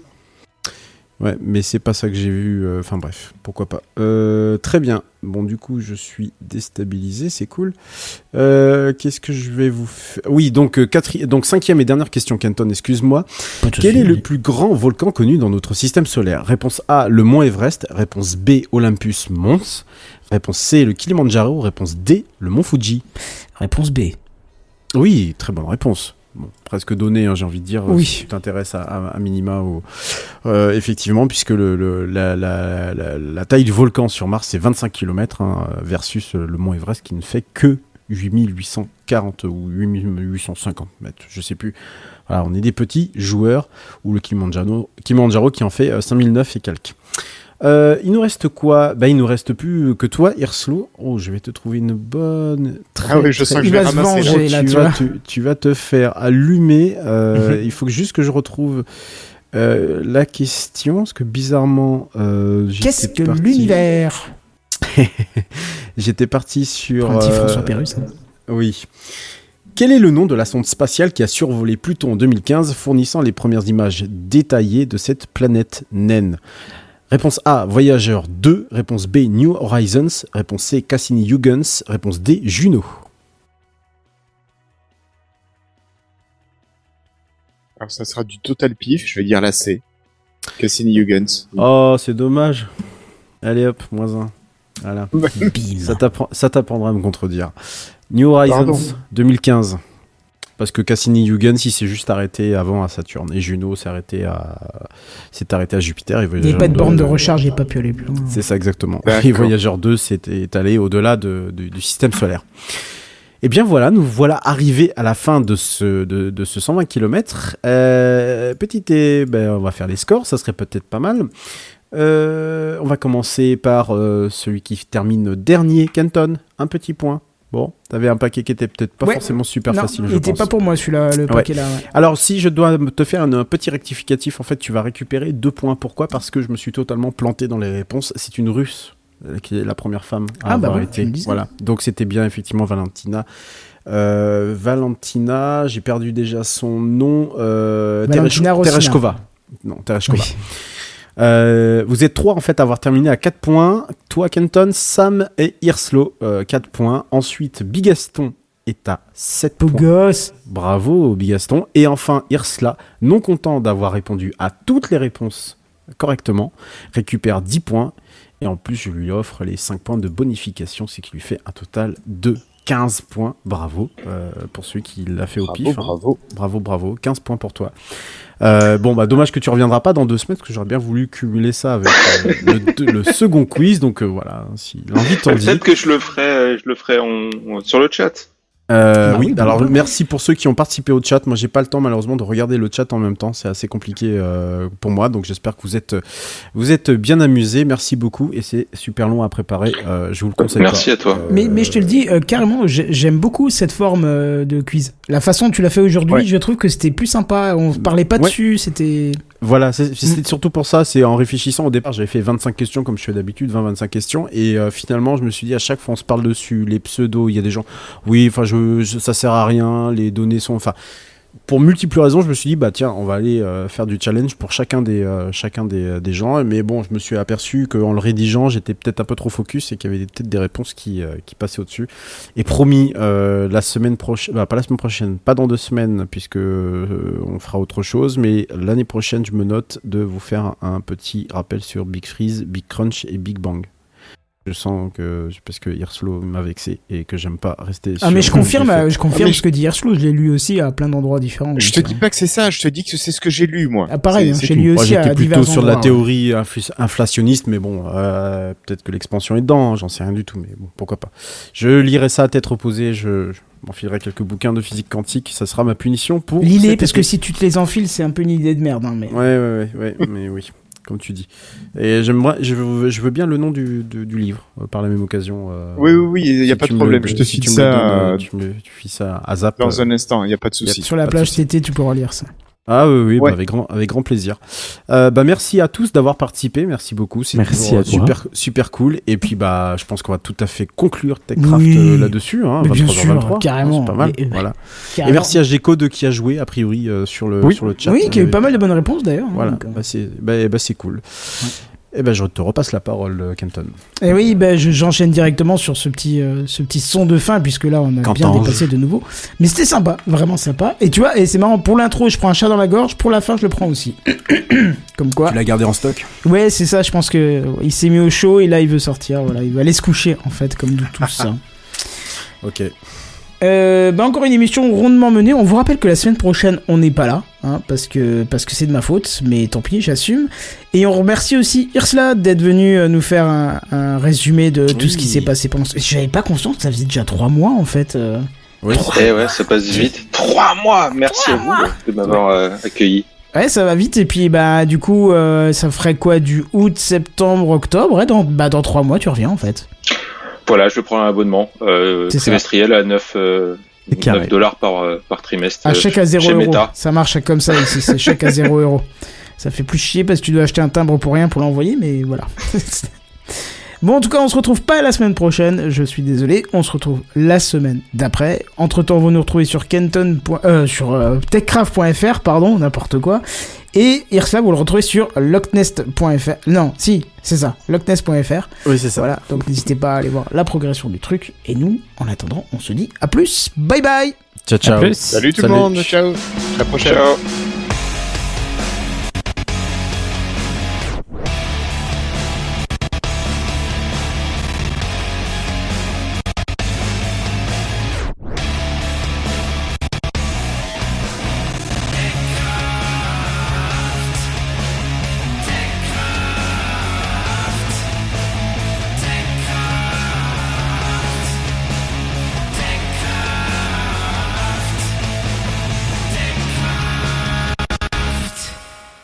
Rejoignez-nous sur Discord. discord.techcraft.fr